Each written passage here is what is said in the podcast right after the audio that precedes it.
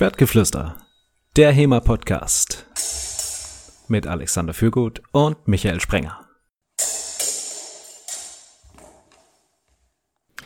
Folge 112 von Schwertgeflüster, dem HEMA-Podcast. Dieses Mal zum Thema Schwertherstellung.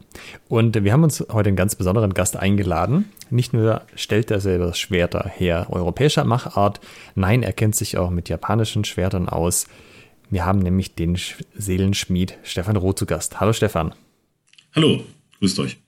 Den Stefan äh, werden viele von euch wahrscheinlich kennen, die in der HEMA-Szene beheimatet sind und sich mit scharfen Schwertern auseinandersetzen. Ähm, und viele werden ihn wahrscheinlich auch kennen aus seinen verschiedenen medialen Auftritten. Denn wir haben quasi Mr. Langschwert versus Katana himself heute im Podcast. Äh, Stefan, du hast da mal ein Video gemacht, 2009 bei Galileo, mit dem besagten Titel Langschwert versus Katana. Wie ist das jetzt nach über zwölf Jahren immer noch danach gefragt zu werden? Ja gut, es ist natürlich eigentlich für mich ein alter Hut, war es damals eigentlich auch schon, weil wenn man sich mit Schwertern und, und, und äh, deren Handhabung und Herstellung beschäftigt, dann sieht man eigentlich auch relativ schnell, dass natürlich jedes Schwert irgendwo ein Kompromiss ist, egal aus welchem Kulturbereich. Und äh, bei japanischen Schwertern ist der Kompromiss in manchen Bereichen ein bisschen größer der Mythos allerdings auch. Und ähm, bei europäischen Schwertern ist es dann halt so, die stehen halt äh, meistens nicht so hoch im Kurs. Das ändert sich ja jetzt im Laufe oder hat sich im Laufe der Jahre jetzt ein bisschen geändert. Wir haben ja auch versucht, durch unsere Arbeit so ein bisschen dazu beizutragen, ein bisschen aufzuklären und äh, den Leuten mal so ein bisschen im Prinzip eigentlich zu zeigen, was Wirklichkeit ist und nicht, was irgendwie Hollywood ist. Also wir werden den Galileo-Beitrag, der ist auf YouTube auch in den Show Notes verlinken, könnt ihr auch gerne nochmal reinschauen. Ähm, was da auffällt, ist, dass alles, was du erzählst, sehr gut ist, ja, also offensichtlich von einem Fachmann, der weiß, was er erzählt und alles, was halt die Sprecherstimme sagt, oder nicht alles, aber zumindest ein Teil, was die Sprecherstimme sagt, ist halt so dieses, ja, okay, äh, Galileo halt, ne. So ja, es war, eigentlich war es ja Welt der Wunder, aber ah, stimmt, ja. War, wurde halt auch oft bei Galileo gezeigt. Also dieser Beitrag, ich weiß gar nicht, wie oft der rauf und runter gedudelt wurde die letzten Jahre. Also ähm, ich habe den, glaube ich, das letzte Mal gesehen. Das ist schon ganz, ganz viele Jahre. War das eine, eine Marketingmaßnahme für dich? Hat sich das gelohnt? Sind danach die Telefone bei dir heiß geklingelt? Die Anfragen kamen, mach mir einen Katana, Stefan? Äh, sowohl als auch. Also man darf ja nicht vergessen, ähm, es ist ja eigentlich relativ negativ fürs Katana gewesen. Also zumindest so, wie es zusammengeschnitten wurde in dem Beitrag. Also es ist, wurden auch ein paar O-Töne so, rausgenommen, äh, wo ich das alles auch noch so ein bisschen erklärt habe und, und warum und wieso das so ist. Und äh, das hätte die ganze Sache so ein bisschen relativiert, aber ja gut, wie das halt im Fernsehen ist, das ist halt immer alles sehr plakativ, das ist halt so schwarz-weiß, ne? Und äh, gibt dann, gibt, kann dann halt nur einen Gewinner geben. Das ist in dem Fall dann das Langschwert gewesen.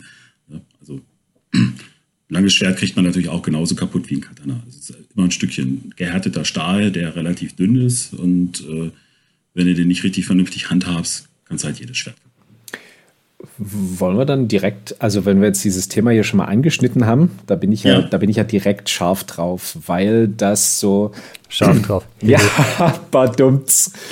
ähm, äh, weil das so eines, eines der Mythen ist, so in der HEMA-Szene, nach wie vor, finde ich, so diese, das, das die Waffe an sich natürlich und dann ja der Stahl, wie, wie härtet man das? Ähm, gibt es die ultimative Art und Weise, ein Schwert herzustellen, so und nicht anders? Was muss man beachten?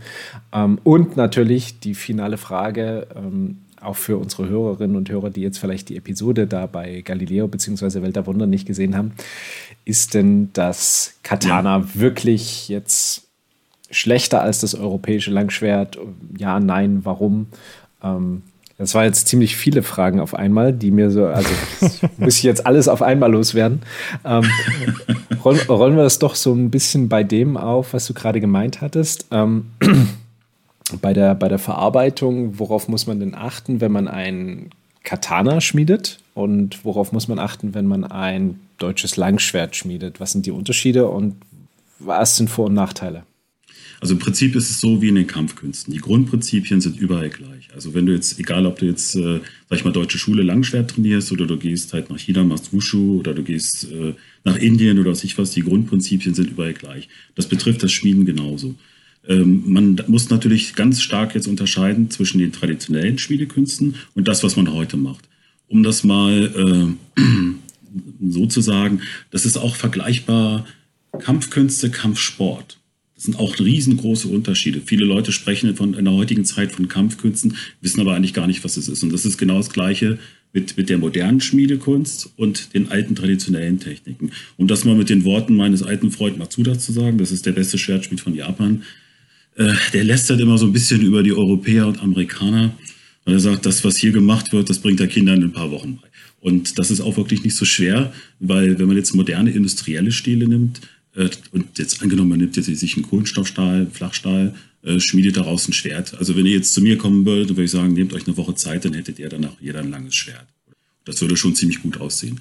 Wenn man jetzt aber in die traditionellen Schmiedekünste geht, das heißt, wir, so, was unser mehr oder minder unser Spezialgebiet ist, also aus Luppenstähle äh, Schwerter zu schmieden. Luppenstähle sind äh, meistens Stähle, die, die also selbst verhüttet wurden in, in Rend- oder Schachtöfen, also so wie man es praktisch vor ein paar hundert Jahren gemacht hat. Oder halt, äh, dass man halt alte Stähle aufarbeitet, die alt sind. Das machen wir auch. Ähm, das ist wirklich sehr, sehr schwierig. Da, da braucht man also ein paar Jahre, bis man praktisch das Material beherrscht. Was ist da die größte Herausforderung dabei, wenn du jetzt so von Material beherrschen redest? Das ist wirklich eine richtig, das ist also im Prinzip die Japaner, bei den Japanern so, die haben ja ganz scharfe Waffen gesetzt. Das heißt also, wenn du dort ein Schwert äh, aus, äh, sage ich jetzt mal, einem modernen Stahl besitzt, dann ist das dort eine Waffe. Also eigentlich ein verbotener Gegenstand. Äh, es sei denn, du hast jetzt eine Sondergenehmigung als Sportgerät oder sowas. Äh, du musst praktisch als japanischer Schmied, darfst du also praktisch zum Beispiel nur zwei Schwerter im Monat herstellen. Die werden also polizeilich registriert. Okay. Also, also die dürfen nicht mehr herstellen, um einfach die Qualität zu wahren. Und äh, das Material, das Ausgangsmaterial muss halt Tamahagener sein. Das ist im Prinzip das Pendant zu unserem Luppenstahl, den man früher verwendet. Und äh, das dauert halt einen Moment, bis man dieses Material beherrscht, weil das ist halt, äh, wenn, ich, leider habe ich jetzt kein, kein Stückchen hier, sonst könnte ich es zeigen. Ähm, das sieht aus wie so eine dunkle, schwarze Koralle sozusagen.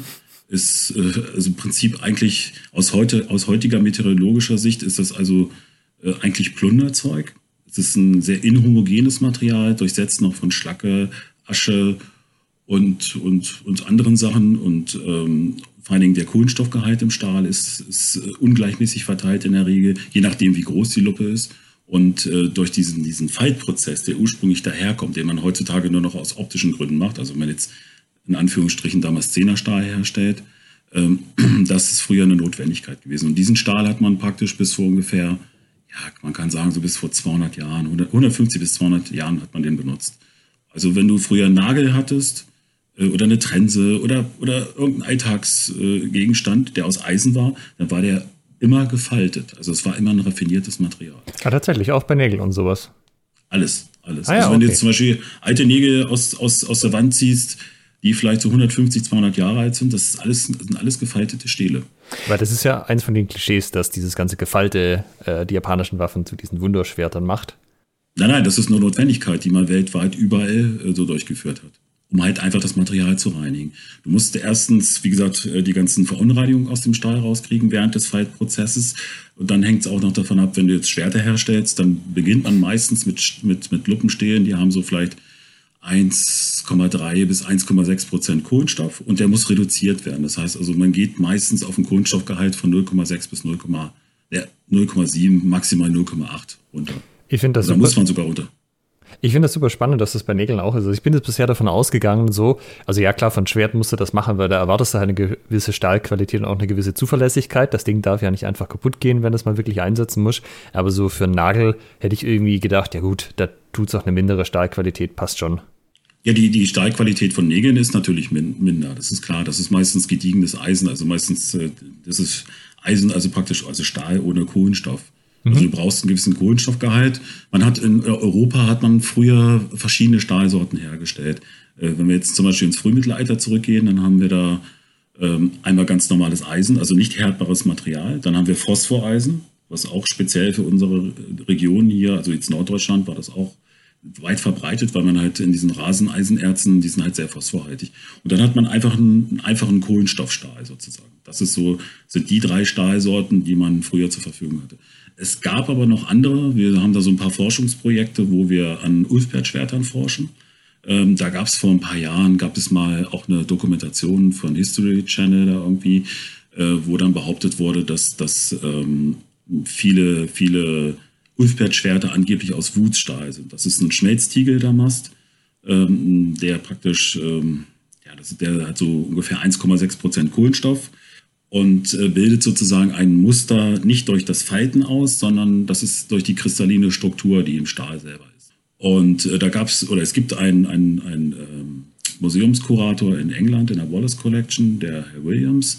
Der hat, glaube ich, seine Doktorarbeit 1977 da geschrieben. Ich kenne das Ding seit den 90er Jahren. Ich habe eigentlich früher immer gedacht, das wäre so eine Jugendsünde gewesen, aber der besteht da nach wie vor drauf. Aber wir haben halt auch viele, viele Schwerter untersucht und es liegt auch ein äh, Ulfbert-Schwert, was man in Hamel gefunden hat, ich glaube 2012 oder 2014 liegt äh, zurzeit im Landesmuseum in Hannover und äh, das ist auch sehr intensiv untersucht worden. Und äh, dieses Schwert hat halt einen sehr hohen Mangangehalt. Und ähm, das ist halt sehr außergewöhnlich, weil man eigentlich erst angefangen hat, Ende des 19. Jahrhunderts Mangan in Stelen zu legieren. Wenn du sagst, wir haben das untersucht, meinst du jetzt äh, quasi die Seelenschmiede mit deinen ähm, Kollegen da, Mitarbeitern oder wer ist wir? Also mit, mit äh, verschiedenen Archäologen und Forschern. Mhm. Jetzt äh, hast du hier schon noch ein ganz paar Buzzwords gebracht, die ähm, nicht, glaube ich, nicht unbedingt jedem und jeder so ganz so hundertprozentig klar sind. Das erste, ähm, du hast von Damaststahl gesprochen. Ähm, also Damast, Damaszener ist äquivalent zu verwenden. Erste Frage. Und äh, das, das ist der moderne Begriff für Schweißverbundstahl. Also das, was man früher eigentlich äh, bei gefalteten Stelen, Stelen hatte, sozusagen. Okay, also. Ich, hab, ich, hab diesen, ich benutze den Begriff eigentlich sehr ungern, bloß wenn ich jetzt Schweißverbundstähle sage, dann äh, versteht das meistens keiner. Wenn ich jetzt Damaststahl sage, hm. dann, dann wissen viele, haben, haben die sofort ein Bild. Also es ist ja äh, das typische Bild, dass man so eine, eine Musterung hat im Stahl, also so verschiedene, genau. verschiedene wie Wellen, die, die sieht das so ein bisschen aus von, von oben. Unterschiedlich. Du kannst also die, du kannst die Muster steuern, du ah, ja. kannst aber auch jetzt einen wilden Damast machen oder Mosaikdamast. Also da gibt es also tausend eine Möglichkeit. Also die Variationsmöglichkeiten sind da, glaube ich, fast unendlich. Und du meinst, heutzutage macht man das rein für die Optik, weil wir einen Stahl mit einem bestimmten Kohlenstoffgehalt genau. einfach herstellen können und nicht mehr das Falten machen müssen. Hier fand ich, der, der moderne Stahl, äh, wenn du jetzt Feuer schweißt, äh, der, sagen wir es mal so, der wird nicht unbedingt besser davon. Mhm. Also es, es, schadet ihm nicht, wenn du es vernünftig machst, aber er wird nicht besser davon. Und früher war es so bei den alten Stehlen, da hat man die Qualität verbessert dadurch. Mhm. Allerdings mit einem ähm, sehr hohen Abbrand. Das heißt also, äh, auf dem Stahl bildet sich ja immer eine Zunderschicht. Und äh, das ist also wie so ein kleiner Blätterteig, der sozusagen immer abblättert. Und ähm, ja, der Stahl wird halt immer weniger. Ne? Also wenn jetzt zum Beispiel, wir haben vor 2015 und 2017 hatten wir wissenschaftliche Projekte mit dem LWL zusammen. Da haben wir frühmittelalterliche Spaten äh, äh, rekonstruiert, also so wurmbunte Schwerter, äh, die extremst aufwendig im Schmiedeprozess sind. Dagegen ist also jedes Katana oder Langschwert ist dagegen eigentlich so Kinderkram.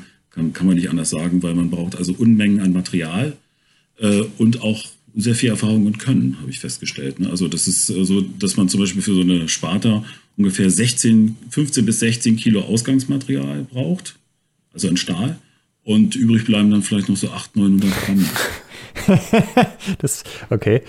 Plus natürlich so 500, 600 Holz, Kilo Holzkohle. Also es ist auch nicht wirklich umweltfreundlich. Diese, das Projekt, was du meinst, das war ja mit dem, äh, das LWL ist das, also ich finde das. Landschafts, Landschafts, Landschaftsverband Westfalen-Lippe ist das. Mhm, da gibt es ja auch Videos von, also Spielen von Damaszener Stahl, Spielen von Damaszener Stahl Teil 2 und Wurmbunte Schwertrekonstruktion eines einer frühmittelalterlichen, nee, in der frühmittelalterlichen Schmiede. Das sind die Videos, oder? Genau, genau, genau. Okay, packe ich auch mal in die Show Notes. Dann hast du ähm, noch einen, einen anderen Begriff neben den äh, verschiedenen Bezeichnungen, so wie Phosphorstahl und, und Roheisen, ähm, hast du Raseneisenerz benannt. Was ist denn das? Äh, Raseneisenerz ist, ein, ist also ganz klassisches Erz, was an der Oberfläche zu finden ist. Also wir haben eine sehr schöne Stelle im Harz zum Beispiel, wo äh, eine mittelalterliche Pinge ist. Äh, das sind so Gruben, wo man früher praktisch an der Oberfläche Erz abgebaut hat. Und ähm, das ist ein sehr witziger Ort. Also das ist ein ganz mystischer Ort, wo wir das ab und zu herholen. Und also eigentlich äh, ist es immer so ein bisschen grenzlastig. Wir buddeln da jetzt nicht rum, aber wir sammeln ab und zu ein paar Steinchen auf, um das mal so zu sagen, die wir dann anschließend verhüllten. Das erkennt man einfach so, wenn man über die Wiese geht, äh, fällt einem das auf, auch als, als Laie? Hm, ja, als Laie vielleicht nicht unbedingt. Du musst natürlich schon wissen, nach was du suchst. Ne? Also ähm, das ist natürlich wie bei allen Sachen, du brauchst halt einfach ein geübtes Auge. Intuition ist natürlich auch immer sehr hilfreich. Jetzt, jetzt frage ich mich, ähm, du hast von dem, von dem Lupenstall gesprochen. Und ähm, wenn ich mich jetzt mal ja. so in, in meine Kindheit zurückversetze und dann so ein bisschen ja, jugendlich und dann ist man irgendwie mal mit dem Thema in ähm, Kontakt gekommen. Und ich habe mich damals, weiß ich noch, immer gefragt, warum wird ein Schwert nicht gegossen? Also ein Bronzeschwert wird ja auch gegossen. Warum wird das mit Stahl oder Eisen nicht gemacht? Und ähm, nachdem also man könnte das durchaus machen. Also du hast natürlich dann ja, so Entschuldigung. Ja, ja, genau. Erzähl. Also man könnte natürlich auch eine Klinge gießen, das ist überhaupt gar kein Problem. Also mit den heutigen Gusstechniken, da hat man da zwar keinerlei Struktur im, im Stahl drin. Also Stahl ist, wenn du ihn gut durchschmiedest, hast du praktisch sowas wie eine, wie eine Längsstruktur drin. Also ähnlich wie bei Holz. Also man kann das vergleichen ah, ja. mit, mit den Wikinger-Schiffen zum Beispiel. Das sind ja auch keine gesägten Bretter, sondern die sind ja aus, aus der Struktur des Holzes rausgespalten worden. Das heißt also, dass der Faserverlauf immer in der Bohle langläuft. Dadurch sind die, die Bohlen halt extrem flexibel. Und ähm, vielleicht kennt ihr das von Kurbelwellen aus dem, dem Kfz-Bereich. Da gibt es natürlich gefräste und es gibt äh, geschmiedete. Und die geschmiedeten sind meistens für Hochleistungsgeschichten und wesentlich stabiler als natürlich die aus den vollen gefrästen oder gegossenen. Aber es ist natürlich rein theoretisch, wäre das möglich wie bei Kohn der Barbar, wo dann die Klinge gegossen wird. Das ist überhaupt gar kein Problem. Ne? Wären die Schwerter dann bis auf diese Struktur äh, äquivalent und warum hat man das früher nicht gemacht? Ähm, ich denke mal, dass das hat auch was damit zu tun, ähm, dass sie die technischen Möglichkeiten nicht hatten. Das fängt also mit dem Tiegel an.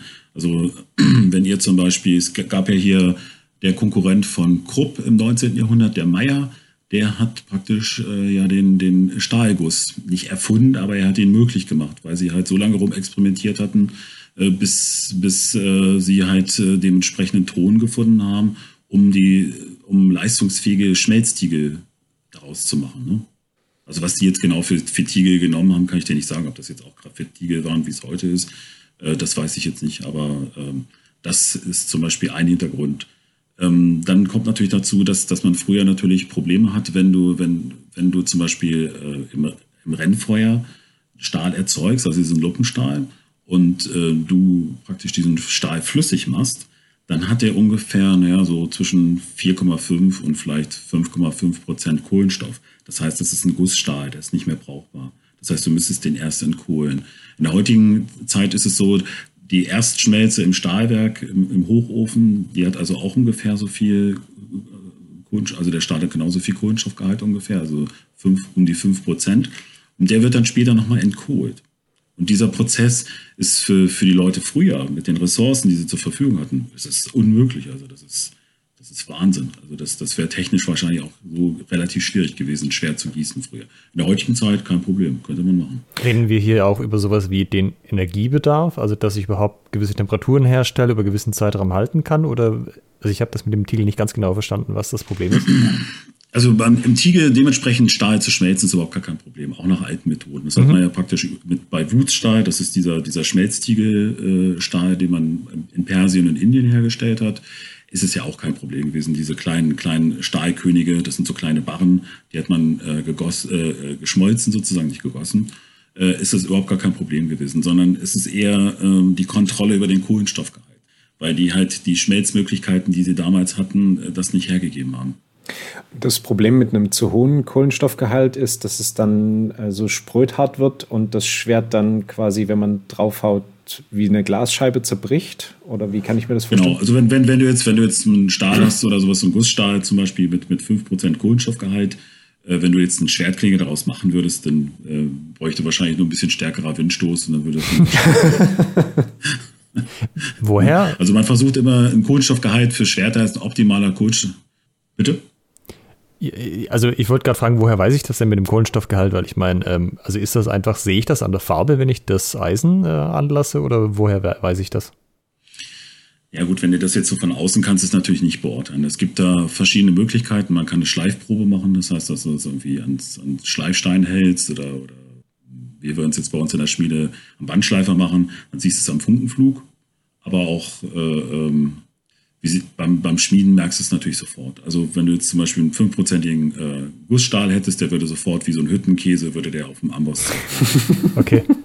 Also es ist quasi ein Erfahrungswert. Es ist nicht so, dass man irgendwie sagt, das sind jetzt 5%, das sind 3%, das weiß man halt heute, weil man da so eine Skala hat, sondern es war so ein, der erfahrene Schmied hat es im Gefühl, ob der Stahl so, so, so passt sozusagen.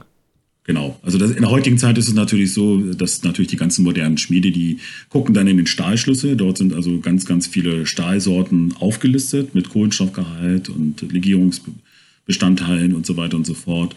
Und ähm, da guckt man dann rein und guckt dann so, ja, okay, der und der Stahl würde jetzt ganz gut für dieses Schwert passen. Dann rufst du bei deinem Stahlhändler an. In der Regel sagen die dann, nee, also die, da müssten sie dann schon 10 Tonnen nehmen, wenn sie, den haben wollen. Und äh, da greift man dann oft äh, auf, auf Stähle zurück, die, die ähm, ja dann vielleicht nur bedingt dafür für tauglich sind. Oder, oder ein gutes Beispiel ist zum Beispiel der 440er äh, rostfreie Stahl sozusagen oder rostfreie Stahl den man jetzt für Küchenmesser und so weiter mhm. Den hat man nur aus der Not mal herausgenommen, weil äh, der einfach äh, spülmaschinenfest ist, der Stahl. Das ist eigentlich ursprünglich ein Wälzlagerstahl gewesen. Der eignet sich eigentlich überhaupt gar nicht für Messer. Oder nur bedingt, sagen wir es mal so. Also daraus sind nicht die besten Messer, die man in die Spülmaschine stecken kann, sozusagen. Nein, nein, also jetzt was Kohlenstoffstähle betrifft, sollte man das sowieso nicht machen, aber sagen wir es mal so, wenn, wenn du jetzt wenn ich jetzt gekocht habe, habe ich natürlich keine Lust, jetzt noch äh, stundenlang meine Messer abzuwaschen, einzuölen oder sich was, sondern ich bin da auch eher pragmatisch. Ähm, also das ist jetzt eher ähm, bezogen auf, auf, äh, auf die Stähle sozusagen. Also in der, in der heutigen Zeit kriegt man natürlich nicht immer das, was man unbedingt haben möchte. Und das war früher, glaube ich, auch so. Bloß früher konnte man sich das dann halt so ein bisschen hinvorstellen. Äh, durch, durch äh, Kombination von Stählen und, oder man musste, das war sogar eine Notwendigkeit. Ne? Also je nachdem, wenn die Schmiede jetzt ihr Material selber hergestellt haben, was sie in der Frühzeit, im Frühmittelalter teilweise ja gemacht haben, was man zumindest auch aus den alten Sagas herausnehmen kann. Äh, und später wurde das dann auch so ein bisschen zentralisiert, ähnlich wie es in Japan gemacht Wenn ich jetzt mir den Fertigungsprozess eines Schwertes im Mittelalter ähm, vorstellen möchte. Fängt das direkt bei dem Luppenstahl schon an? Also ist es ein, ein Rohstoff, den ich äh, finde oder ähm, den muss ich mir erst herstellen? Den muss, den muss man sich praktisch erst herstellen. Also es gab dann irgendwann später im Hochmittelalter gab es auch schon Spezialisten, die also oder auch im Frühmittelalter, wo dann sogar bei den Kelten schon, wo man also Eisenbarren oder Stahlbarren sozusagen gehandelt hat. Das war ein Handelsgut.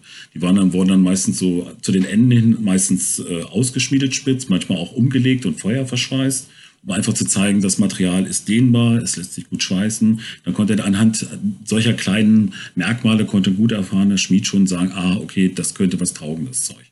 Und äh, wenn du Lumpenstahl, den musst du dir praktisch erst herstellen. Das heißt, du musst dann, angenommen, wir würden jetzt, ich wäre jetzt ein Schmied im Frühmittelalter, ähm, ich würde jetzt irgendwo im Wald wohnen, dann würde ich mir als erstes Holzkohle machen. Das heißt, ich würde einen kleinen Erdmeiler aufschütten, würde dann Holzkohle machen. Dann würde ich mir äh, Eisenerz suchen wo ich der Meinung bin, dass das gut ist. Dann würde ich einen kleinen Schacht oder beziehungsweise Rennofen mauern. Das sind also so schornsteinartige Öfen, die im unteren Bereich, wo, wo Luft eingeblasen wird. Und von oben wird praktisch, ähm, ja, kannst du sagen, äh, Holzkohle und das Eisenerz dann eingefüllt. Und im Bereich der, der Düse gibt, kommt es dann so zur sogenannten Reduktion. Das heißt, dort wandelt sich dann das Eisenerz in Stahl um oder Eisen. Und ähm, das läuft ja dann aber nicht raus. Also es, es äh, wird ja nicht verflüssigt. So. Genau. Das, das ist das Besondere an dem Luppenstahl. Der Luppenstahl ist nie wirklich flüssig. Äh, oder zumindest, wenn man es vernünftig und richtig macht. Äh, wenn du einen guten Luppenstahl herstellst, ist es so, dass vor der Düse sozusagen sich so, so diese Luppe bildet, dieser, dieser Stahlklumpen. Das sind mehr oder weniger immer so Art Tropfen, die sozusagen aneinander kleben. Mhm. Deswegen ist der auch so ein bisschen inhomogen, der Stahl. Also wenn du jetzt ein modernes Verfahren hast im Hochofen, dann wird der Stahl komplett flüssig gemacht. Das ist früher nicht der Fall gewesen. Weil wenn man das jetzt im, im, praktisch im Rennofen machen würde, dann wäre der Stahl dann praktisch komplett überkohlt. Okay. Mhm.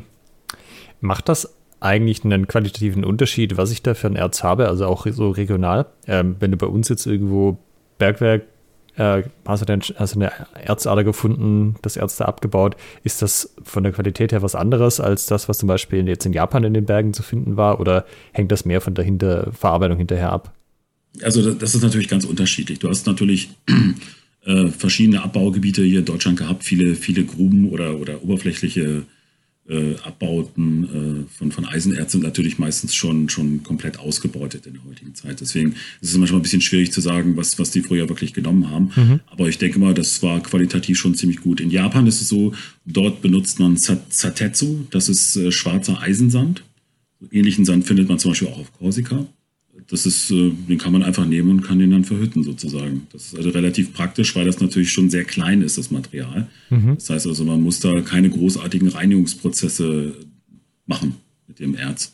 Also wenn du zum Beispiel Erz irgendwo praktisch findest und ähm, da ist noch sehr viel taubes Gestein, also Gestein mit dabei, dann musst du das, das Erz erst einmal rösten, dann wird es abgeschreckt. Das heißt, dass der Stein porös wird, zerplatzt, dann wird das ausgefällt, das heißt also, man sucht dann praktisch die, die, die, das, das gute Erz daraus, es wird daraus mhm. gefiltert. Und äh, daraus kannst du dann halt äh, äh, dein, dein Eisen oder deinen Stahl machen. Ne? Eisen und Stahl kann man eigentlich aus allen Erzen machen. Das hängt äh, immer ein bisschen davon ab, ähm, wie du den Rennofen gestaltest oder beziehungsweise Schachtofen und wie viel Luft eingeblasen wird. Darüber steuert man das. Äh, in den ganzen Geschichtsbüchern steht ja oft drin, dass, ähm, ja, dass das alles Zufallsprodukte waren. Ist natürlich totaler Quatsch. Also du kannst, wenn du gut erfahren bist da drin, kannst du das komplett steuern. Also wir hatten vor ein paar Jahren mal so ein Projekt, da hatten wir auch so ein paar Archäologen da und da haben wir dann auch einen Rennofen gemacht und die äh, hatten im Vorfeld auch schon Versuche gemacht und meinten sie, ja, bei denen wäre nicht so das richtig, das richtig rausgekommen, was sie eigentlich haben wollten und so weiter und so fort. Und sie fragten mich dann halt auch, ähm, was, was später dabei rauskommen würde. Da habe ich gesagt, ja, kann ich euch genau sagen. Die Ofenreise wird jetzt noch fünf Stunden dauern äh, kommt ein Kohlenstoffstrahl raus mit 1 bis 1,3 Prozent Kohlenstoff. Die haben mich natürlich angeguckt, als wenn ich vom Mond kommen würde. das vielleicht ein bisschen doof wäre. Dabei ist es einfach nur ein Erfahrungswert. Naja, was soll ich, soll ich sagen? Nach fünf Stunden waren wir fertig. Äh, achso, ich hatte dann noch die Menge gesagt. Äh, ich hatte gesagt, 12 Kilo kommen da raus bei den kleinen Rennofen. Und ich hatte mich ein bisschen vertan gehabt. Gut, es waren nur 11,8, aber das waren, äh, sind halt einfach diese Erfahrungswerte, die man dann hat. Und, und der Stahl hatte genau 1 bis 1,3 Prozent Kohlenstoff. Also man kann das genau steuern, wenn man weiß, was man macht. Okay, das heißt, derjenige, der. Das ist auch wichtig so. Mhm. Das heißt, derjenige, der den Stahl äh, herstellt, der das Erz verarbeitet, der daraus dann die Klinge herstellt, der ja. hat auf den, das Endprodukt einen viel größeren Einfluss als das Rohmaterial, was am Anfang reingeht, weil er das steuern kann, wie du sagst. Wenn er es kann, das ist die Voraussetzung. Mhm. Da gibt es natürlich der heutigen Zeit nicht so viele. Ne? Das ist natürlich klar, gerade auch was Luppenstahlschwerter betrifft. Ähm, ich habe das zwar schon von vielen Seiten immer wieder gehört, dass Leute behaupten, sie hätten da wirklich Schwerter aus Luppenstahl gemacht, aber bis jetzt habe ich noch keins gesehen, was wirklich äh, brauchbar ist. Also wir haben ja auch in dem Beitrag ähm, mit Six Wessler haben wir ja auch Luppenstahlschwerter benutzt. Zu dem, zu dem kommen wir gleich noch, zu dem ähm, äh, very, very special Steel sozusagen. Ähm, ich wollte erstmal gerne noch den äh, Schwertherstellungsprozess ähm, ja. jetzt beenden. Und zwar, wir waren jetzt beim Luppenstahl. Wir haben jetzt Luppenstahl erzeugt in, in, im Rennofen, richtig? Genau. Und, Oder Schachtofen, je nachdem welcher Zeit. Ne? Und ähm, okay, was ist ein Schachtofen? Der ist ein bisschen größer. Okay. Aber gleiches Aber das Prinzip. Ist, das, ist, das, ist das, das ist alles das gleiche Prinzip. Das sind so Einwegöfen sozusagen. Okay, was machen wir jetzt mit dem Luppenstahl? Ja, da müssen wir natürlich dann erstmal gucken, was hat er überhaupt für eine Qualität. Aber in der Regel, wenn man, wie gesagt, weiß, was man macht, äh, dann weiß man eigentlich vorher schon, was dabei rauskommt. Ähm, dann wird der Luppenstahl, also die Luppe genommen, je nachdem, wie groß sie ist. Also wir machen das zum Beispiel so, dass wir, wir erzeugen ja unsere, einen Großteil unserer Luppenstähle selber. Also wir kaufen nichts zu, sondern ab und zu äh, benutzen wir halt antike Stähle, die ein paar hundert Jahre alt sind, arbeiten die halt wieder auf. Ähm, der Luppenstahl wird dann praktisch genommen, wird in kleine Stücken äh, zerschrotet, also zerhackt sozusagen, damit die ein bisschen handlicher sind, weil wenn du jetzt so eine 8 oder 10 Kilo Luppe hast, die unterm Hammer zu nehmen, ist halt, das ist halt nicht wirklich handlich. Ne? Das ist also wirklich ähm, ja, ein bisschen ungünstig. Ähm, dieser Luppenstahl wird dann flach geschmiedet, zu so kleinen Platten, und das wird dann abgeschreckt. Und äh, beim Abschrecken, wenn das ein härterer Stahl ist im Wasser, dann wird der Stahl gehärtet. Das heißt, der ist dann glashart. Dieser Stahl wird dann zerschlagen und anhand des, des Kornbildes, was du im Stahl siehst, dann sozusagen, also wenn der zerbrochen wird, da hast du so ein feines Kornbild sozusagen oder ein grobes, je nachdem, was für ein Stahl das ist. Anhand des Kornbildes kannst du genau sagen, wie viel Kohlenstoffgehalt der Stahl hat. Okay. Ausgesetzt, du kennst dich damit aus. Und mit den, mit den Bröseln ähm, verwende ich die dann weiter oder dienen mir die nur dazu, zu, herauszufinden, wie hoch der Kohlenstoffgehalt ist?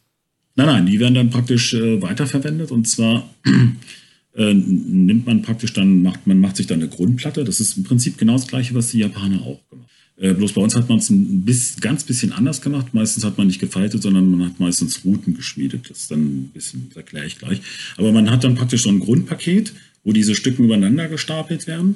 Äh, die werden dann wieder ins Feuer gelegt, auf Schweißtemperatur gebracht äh, Feuer verschweißt und dann entweder durchgefaltet oder zu einem langen Stab ausgeschmiedet, der dann wieder geteilt wird. Das sind diese sogenannten Routen. Die werden dann wieder sozusagen übereinander oder nebeneinander gelegt und, und werden dann wieder geschweißt, wieder einen langen Stab ausgeschmiedet. Deswegen hat man zum Beispiel, wenn man jetzt, äh, ich habe das schon bei Rapierklingen und, und auch anderen Degen gesehen, die man angeätzt hat, die also praktisch aus dem 15., 16. Jahrhundert waren, ähm, die äh, ähm, haben eine ganz, ganz extreme Längsstruktur. Das kommt von diesem Routenschmieden sozusagen. Wenn du eher so eine Holzmaserung haben willst, äh, dann äh, sollte man besser den Stahl falten. Also man kann da also auch in dem Fall sozusagen das als Schmied alles kontrollieren und, und dementsprechend äh, so umsetzen, wie man das gerne haben möchte. Was der Kunde dann halt auch haben möchte. Und äh, dieses Stück Stahl ist dann quasi das, die, die, das Ausgangsmaterial, die Basis für meine, für meine Blankwaffe, also für meine Klinge. Genau. Also du faltest den Stahl natürlich dann erstmal durch oder, oder du oder schmiedest Routen, also je nachdem, was du machen willst. Damit äh, quetscht du dann erstmal die, Un, die, die Verunreinigung raus, also sprich die Schlacke, Schlackereste, Holzkohle, Aschereste und du reduzierst den Kohlenstoffgehalt. Das ist ganz, ganz wichtig. Also wenn du jetzt zum Beispiel eine Lupe hast, die äh, sich 1,6 Prozent hat, ist natürlich an, an, Kohlenstoff ist natürlich völlig ungünstig für ein Schwert. Das heißt also, das Optimum ist so, was ich vorhin schon sagte, so 0,6, 0,7, maximal 0,8. Das ist also das Maximum. Und ähm, da äh, muss man natürlich dann ordentlich Gas geben beim Feuerschweißen. Das heißt also, du musst dann praktisch pro Feuerschweißung, äh, sagt man, je nachdem, wie man es macht, in welcher Höhe des Feuers. Das, das sind alles sehr spezielle Geschichten sozusagen. Und wie stark man die Feuerschweißung, also die Erhitzung des Stahls ausführt, äh, verliert man so 0,039 Prozent pro Schweißung, kann man sagen. Das ist ganz schön spezifisch. ja, ja, genau, genau. Ja, gut, das ist jetzt, äh, und du, daran siehst du auch, dass du äh, diese, diese, so wie es, wie es zum Beispiel im ersten Highlander-Film, da hat man ja, glaube ich, damals gesagt, wie oft hat man das Schwert gefaltet? Oder den Stahl 600 oder 800 Mal? Also, das ist ja. technisch überhaupt gar nicht möglich. Ne? Also, da hättest du natürlich dann, spätestens nach dem 20. Mal hättest du überhaupt gar keinen Stahl mehr. Ne? Das ist, weil es einfach alles abbrennt, der Kohlenstoffgehalt wäre weg und, äh, kannst dann halt nichts mehr daraus machen. Du meintest ja vorher auch, wenn man den Stahl faltet, dann verliert man ein bisschen Material. Ähm, wenn ich jetzt mit so einer Lupe anfange äh, und ich sag mal, ich will einen Zweihänder haben oder so, äh, der dann am Ende 1,5 Kilo hat, bei wie viel mehr Material muss ich dann anfangen? Also ist das eher im Bereich dann 2 Kilo oder reden wir hier von 100 Gramm zusätzlich? Nee, also wenn du jetzt, äh, du hast praktisch pro Feuerschweißung hast du ungefähr so zwischen 200 und 500 Gramm Verlust. Okay, das ist doch Gar nicht Ungefähr. so wenig. Ja. Nee, nee, also du hast, also du brauchst für, wenn jetzt angenommen, du hast jetzt ein langes Schwert mit vielleicht 95 oder Meter lange Klinge äh, und wie gesagt, Gesamtgewicht vielleicht 1,5 bis 1,8 ja. Kilo, dann brauchst du so 5 bis 6 Kilo Ausgangsmaterial. Ah ja, ungefähr. das ist ja, ja krass, ganz schön, das hätte ich nicht gedacht. Weil du musst den sehr, du musst natürlich bei so einer Klinge, umso feiner du den, den Stahl raffinierst, also umso feiner der gefaltet wird, umso homogener wird der Stahl. Also wir äh, stellen mittlerweile Luppenstähle her, die kommen einem industriellen, also praktisch einem industriellen Stahl, sind, sind die schon sehr, sehr ähnlich. Und äh, ja, das ist schon ziemlich gut. Ich glaube, da hätten viele Schmiede im Mittelalter davon geträumt. Aber ich meine, ist ja auch super, weil dann faltest du einfach nur einmal von 6 Kilo auf 5 Kilo runter und dann kannst du den, den Leuten schon die Hand geben und die sagen, ah, das ist genauso schwer, wie ich immer gedacht habe. ja, oder das, aber das Problem ist, dann hast du halt äh, eventuell ein Schwert, was, was an einer Stelle vielleicht, was ich 1,5 Prozent Kohlenstoff hat, an der ja. anderen Stelle hat es vielleicht nur 0,2. Das heißt also, beim Härten hättest du dann schon deinen Spaß allein durch diese unterschiedlichen Kohlenstoffgehalt, würde sich das, die Klinge dann beim Härten dann wahrscheinlich extrem verziehen. Aber das Problem ist bei diesen Luppenstählen, dass du sie halt auch nur in Wasser härten kannst. Und Wasser ist äh, ein ziemlich heftiges Medium, was Härten betrifft, also was die Wärmebehandlung betrifft. Weil du hast eine sehr hohe Abkühlgeschwindigkeit. Ja. Du hast also so zwischen 180 bis 500 Grad die Sekunde an Abkühlgeschwindigkeit. Da könnt ihr euch ja vorstellen, bei den Querschnitten bei so einer Klinge, wenn ich jetzt die Klinge jetzt auf 820, 830 Grad erhitze und schrecke sie dann in Wasser ab, das, ist, das sind wenige Sekunden, dann ist das Ding abgeschreckt. Und das ist natürlich ultra brutal für den Stahl. Ne? Ich meine, sonst kann man ja Öl nehmen. Bei wie viel ist das? Äh, bei, bei Öl ist es so, dann muss der Stahl ligiert sein. Das heißt, der muss dann Mangan haben oder mhm. Silizium oder irgendwelche anderen Sachen. Ansonsten ein, eine normal, ein normaler Luppenstahl, jetzt aus, äh, der, jetzt ein ganz reiner Kohlenstoffstahl ist, wird in Öl nicht hart. Okay. Es, sei denn, er hat, es sei denn, er hat jetzt, was ich, 1,6 oder 1,7 Prozent Kohlenstoff oder so. Dann wird er auch hart. Aber das ist natürlich für ein Schwert völlig ungeeignet, weil dann hättest du dann praktisch so einen Pfeilenstahl als Schwertstahl. Das ist dann, das wäre dann eher so optimal. Zum, zum Härten kommen wir ja gleich. Wir, wir haben jetzt äh, quasi die, den, den Rohling ähm, gefaltet und auf ja. das grobe so Gewicht gebracht. Und ähm, was passiert jetzt? Ähm, wird jetzt die Form ausgeschmiedet oder wie? Was, was machst du als nächstes mit dem Stahlstück? Ja, es ist so, wenn, wenn du jetzt angenommen den Stahl durchgefaltet hast oder du hast die, die Routen geschmiedet, je nachdem, ähm, dann fängst du an, eine lange Stange zu schmieden. Also diesen, diesen Grundrohling sozusagen. Dabei ist auch darauf zu achten, dass der möglichst sehr, sehr präzise ist. Umso präziser der ist, umso, nachher, umso präziser kannst du nachher die Schneiden anschmieden. Und danach werden dann die Schneiden angeschmiedet, Hohlkehle vielleicht eventuell hineingeschmiedet, äh, je nachdem, was für, für ein Klingquerschnitt ist halt. Ne? Und ähm, wie, also das wird ja dann nochmal im Nachhinein bearbeitet, ähm, mit, mit ähm, also kalt bearbeitet, oder? Also die, die Klinge wird dann genau. ja noch, noch, also noch geschliffen früher und so weiter? Hat man, früher hat man das mit, mit Pfeilen und, und Stahlhobeln gemacht. Also die Japaner machen das zum Beispiel noch so. Bei den Japanern nennt sich das Zen. Das ist im Prinzip so ein flaches Messer, was sehr stumpf angeschnitten ist, wo du dann wirklich wie so ein Hobel das Ding benutzen kannst und kannst da richtig, richtig Material runternehmen. Und der Luppenstahl ist auch da wirklich sehr, sehr dankbar, weil der im ungehärteten Zustand relativ weich ist. Also, also der ist nicht vergleichbar mit industriellen Stielen. Du, du, du schmiedest das dann quasi vor, schmiedest die, die Schneiden an, Schneiden an und genau. ähm, dann lässt du es abkühlen und diesen recht weichen Stahl dann noch, der dann kalt ist, der, der wird dann weiter bearbeitet und in die finale genau. Form gebracht. Ja, noch nicht ganz. Also du lässt natürlich ein bisschen noch was stehen an den Schneiden. Du kannst es natürlich nicht komplett scharf machen, weil sonst äh, würde es äh, beim, gerade bei Wasserhärtung reißt dir das natürlich dann sofort. Ne? Also die haben früher teilweise auch sehr viel Material stehen gelassen. Man sieht das auch zum Beispiel sehr schön. Man hat äh, 1946, glaube ich, wenn ich mich recht entsinne, hat man in Spanien von Sancho dem Vierten hat man äh, ein Schwert im Grab gefunden. Völlig genial, weil ähm, das gute Schwert hat zum Teil noch Originalpolitur. Es ist das einzige Schwert, was ich kenne, was Originalpolitur hat. Wie gesagt, das ist 1288 hat man ihm zu Grabe getragen. Ähm, und da sieht man halt, ähm, das ist natürlich jetzt so ein klassisches Einhandschwert, so ein Ritterschwert, sag ich jetzt mal. Ähm, das Schwert hat eine sehr schöne Sekundärschneide. Das heißt also, man hat wirklich, wenn man jetzt praktisch den, den, den flachen äh, Schnittwinkel hat, hat man dann praktisch nochmal angesetzte Schneiden. Ah ja. Das stabilisiert natürlich ungemein das Schwert. Und ich vermute mal, dass das äh, beim Großteil der Schwerter früher so war, weil das auch aus dem Herstellungsprozess sich heraus ergibt. Und ähm, das kommt ja aber sozusagen dann erst ganz zum Schluss, das, ähm, genau. die, die, das Scharfschleifen. Das Scharfschleifen. Ähm, wenn, wenn ich jetzt erstmal die grobe Form habe und das quasi gehobelt, gefeilt habe, so wie es mir gefällt, wird es dann jetzt schon direkt gehärtet oder kommt da noch was? Genau. Nee, nee, das wird dann schon gehärtet. Oh. Also das wird dann praktisch im, im, wir machen das so, dass wir haben also keinen Härteofen, sondern wir machen dann ein großes Holzkohlefeuer. Dort wird die Klinge dann durchgezogen und wird dann gleichmäßig erhitzt. Man kann natürlich auch über die Temperatur, kannst du auch gewisse Sachen steuern, weil du kannst also, du kannst so einen Stahl kannst du schon ab 800 Grad härten, du kannst ihn aber auch bei 850 Grad härten. Also es gibt da schon, die kristalline Struktur ist dann schon ein bisschen unterschiedlich und da kann man dann halt über diese, diese, diese Temperaturunterschiede kann man also äh, Belastungszonen entweder entlasten oder belasten sozusagen. Also dass, dass man praktisch da ein ganz anderes Gefüge herstellt. Das kann man zum Beispiel auch in sehr vielen mittelalterlichen Klängen sehen, dass die auch unterschiedlich dann nach dem Härten kommt ja nochmal eine Wärmebehandlung, um den Stahl zu entspannen, weil er ja praktisch dann glashart ist.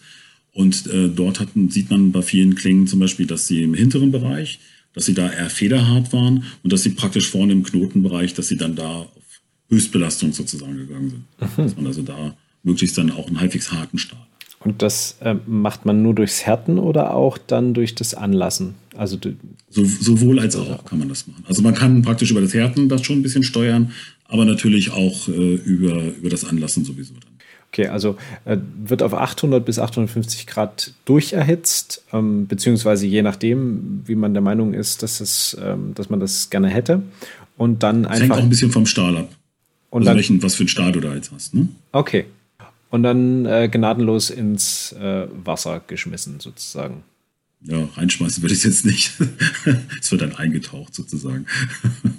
also da gibt es natürlich auch richtige Tricks. Da hat natürlich. Äh, ich kenne da etliche äh, äh, Rezepte aus, aus, aus dem 16., 17. Jahrhundert, wo Klingenschmiede das beschrieben haben. Äh, einige Rezepte sind wirklich brauchbar, andere sind, ist einfach total. Das ist natürlich ähnlich wie in den Kampfkünsten. Es sind geheime Künste gewesen. Ich meine, wenn du heute in den Penta zum Pentagon fährst und sagst, können Sie mir mal die neueste Raketentechnik bitte äh, irgendwie vermitteln, dann werden die auch einem Vogel zeigen. Und so ist das natürlich, früher natürlich auch gewesen. Viele Dinge sind nicht aufgeschrieben worden, sind einfach Erfahrungswerte und, und äh, die äh, wurden dann meistens vom Meister zum Schüler weitergegeben. Ne? Dann habe ich ein gehärtetes Schwert und da habe ich den gleichen Effekt, wie wenn ich zu viel Kohlenstoff drin habe, nämlich dass es mir zerbröseln würde, würde ich jetzt damit auf, ein, auf, ein anderes, auf eine andere Klinge einschlagen. Wenn du das jetzt direkt äh, praktisch aus dem Wasser rausziehst, ja, dann ähm, ist es nicht sofort so, weil es, es dauert also praktisch, bis die kristalline Struktur sich umgewandelt hat. Also das Martensit, das kann manchmal ein paar Wochen dauern, bis sich das komplett ausgebildet hat. Mhm. Es bildet sich aber auch im Laufe der Jahrhunderte wieder zurück. Das sieht man also zum Beispiel sehr schön bei japanischen Schwertern. Ähm, das, äh, seid ihr noch da? Ja. Ach so, weil ich euch gerade hier nicht sehe mehr, deswegen. Und ähm, bei japanischen Schwertern kann man das sehr gut sehen. Da ist es so, dass ähm, bei den ganz alten Klingen, die haben zwar noch so ein Martensit-Gefüge, sind aber trotzdem schon relativ weich, weil sich einfach diese, diese, diese Härte zurückbildet im Laufe der Jahre.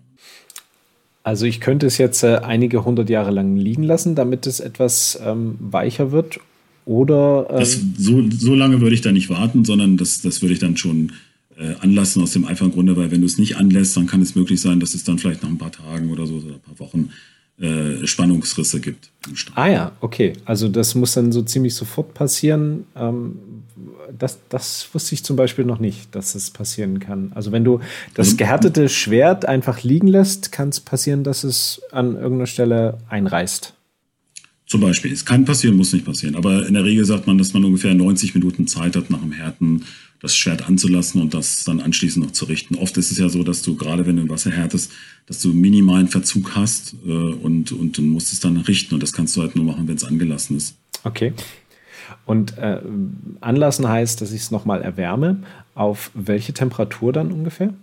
Und für wie lange? Äh, das ist ganz unterschiedlich. Was jetzt Luppenstähle betrifft, das ist so ein bisschen unser Betriebsgeheimnis, okay. weil da haben wir so spezielle Techniken. Aber wenn du jetzt, äh, sage ich jetzt mal, ähm, normalen Industrie, industriellen Stahl hast, dann hast du so meistens, was ich, so um die 300 Grad oder sowas. Oder je nachdem. Es, also es hängt auch immer davon ab, wie, wie lange man es anlässt und wie man es anlässt. Wir machen das ja so mit unseren Luppenstahlschwertern, dass wir das im Feuer machen, also praktisch, äh, dass wir das, die Klingen nochmal durchs Feuer ziehen und das darüber anlassen.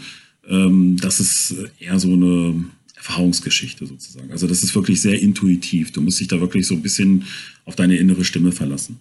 Also das und, und ist wie, ist wie, im Schwertkampf sozusagen. Also wenn, du damit, wenn du damit mit Verstand anfängst zu, zu, zu, zu, denken, dann ist vorbei, dann hast du verloren, bist du tot.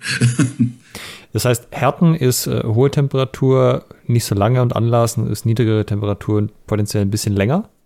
Genau. Also du kannst, du kannst über, über niedrige Temperaturen, kannst du zum Beispiel, könntest, wenn du die jetzt, was ich ein paar Stunden anlassen würdest, dann könntest du genauso viel erreichen, als wenn du jetzt ein Schwert äh, auf einmal bei 300 Grad anlässt. Dann hast du eventuell vielleicht noch eine höhere Härte bei gleicher Flexibilität. Das mhm. hängt aber auch immer so ein bisschen vom Stahl ab. Ne? Und ähm, jetzt habe ich quasi die Klinge, ähm, höchstwahrscheinlich jetzt schon eine Angel dran oder wird die erst angeschweißt? Wie, wie wird das gemacht? Nee, die, die, die ist natürlich selbstverständlich, selbstverständlich schon dran. Ja. Also das muss natürlich auch vernünftig ausgearbeitet sein. Gerade die Klingenschultern sind also extrem wichtig, weil das sind natürlich die Belastungspunkte, wenn du jetzt ein Schwert richtig hart gebrauchst. Ne? Also da gibt es ja so verschiedene Punkte an der Klinge, die, die äh, einfach stärker belastet werden bei, bei Schockschlagwirkung oder, oder anderen Dingen als, als andere Bereiche. Und dazu gehört, gehört natürlich die Klingenschulter, also praktisch der Übergang von der Klinge zur Angel. Mhm. Und ähm, jetzt fehlt uns ja noch eine Kreuzstange und ein Knauf und ein Griff. Ähm, in welcher Reihenfolge, also ähm, wird das jetzt gemacht? Wird das erst zu, komplett zusammengebaut und dann geschliffen oder wird die Klinge erst geschliffen und dann kommt der Rest dran? Nee, du musst die Klinge erstmal scharf schleifen, dann äh, kannst du sie grob polieren. Man kann sie auch komplett polieren, je nachdem, wie vorsichtig man arbeitet. Und dann kann man äh, das Kreuz und, und, und, den, und den Knauf kann man dann sozusagen anpassen. Oder man macht es vorm Härten, kannst du es auch schon machen. Das ist also bloß in der Regel ist es so, wir machen es meistens immer erst nach dem Härten, weil wir ja noch ein bisschen was wegschleifen müssen, damit es dann wirklich hundertprozentig passt. Mhm. Damit das keine, keine Wurfpassung ist. Okay.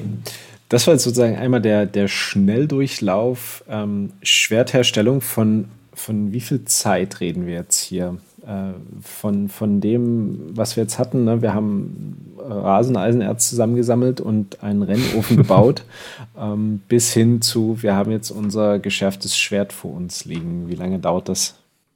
Das hängt so ein bisschen davon ab, wie, wie komplex das Schwert wirklich ist. Also wenn es jetzt ein relativ einfaches Schwert ist, dann kann man das schon vielleicht in ja, ich habe es ehrlich gesagt nie ausgerechnet. Ich schätze es jetzt mal so grob. Vielleicht so 120 Stunden, 140 Stunden. Du, du hast 120 gesagt oder 20? Nee, 120. 120, 120 bis, 100, 100, 120 bis 140 Stunden. Äh, wir haben es jetzt bei unseren wissenschaftlichen Projekten, hatten wir das mal ähm, alles praktisch äh, sehr, sehr gut mit festgehalten. Da hatten wir bei dem einen Schwert, hatten wir die Sparta von Krefeld-Gelle äh, geschmiedet. Allerdings haben wir natürlich da auch äh, den Griff da das war noch sehr, sehr aufwendig mit, mit Almandinen und mit Goldfolie hinterlegt und, und, und Zellenwerk und so weiter und so fort. Ähm, da lagen wir, glaube ich, bei über 500 Arbeitsstunden. Mhm. Gut, ich denke mal, das ist ja wie heute mit den, hole ich mir irgendein Auto oder hole ich mir den Sportwagen, da ist ja finanziell genau. und von dem Aufwand Luft, also nach oben auf jeden Fall, auf jeden Fall. Du kannst also praktisch vom einfachen Gogo-Mobil bis zum Ferrari kannst ja. du uns sozusagen. Jetzt interessiert uns natürlich, äh, wie lange dauert es auch, bis man quasi äh, in der Lage ist, das zu tun, was du jetzt tust. Also wie lange hast du gebraucht? Also höchstwahrscheinlich kann ich mir vorstellen, dass du bei jedem Schwert noch irgendwie Dinge dazulernst oder irgendwie Kleinigkeiten ähm, hier und da mal ähm, dein Wissen erweiterst. Aber im, im Groben und Ganzen, wie lange hast du gebraucht, um auf dieses Level zu kommen, jetzt in der Qualität, die du ablieferst, Schwerter schmieden zu können? Also es hat schon ein paar Jahre gedauert. Also ich zitiere da jetzt mal meinen Freund Matsuda aus Japan. Der sagt also immer, oder er hat das zu mir gesagt, äh, dass wenn man praktisch äh, diesen Luppenstart oder das Tamahaga, Tamahagane beherrschen will, braucht man so acht bis zehn Jahre ungefähr. Also wirklich beherrschen bedeutet natürlich, dass man also den Stahl kontrolliert und nicht umgekehrt. Weil äh, bei vielen modernen Schmieden ist es so, dass viele Dinge eher Zufallsprodukte sind und ähm, das darf es nicht sein, sondern du musst genau wissen, äh, praktisch, äh, manchmal ist es so, wenn wir ein bisschen unter Zeitdruck sind, dann machen wir halt innerhalb kürzester Zeit halt mal so Luppenstahlschwert und dann ist das eine Punktlandung. Dann muss das auch so sein. Ne?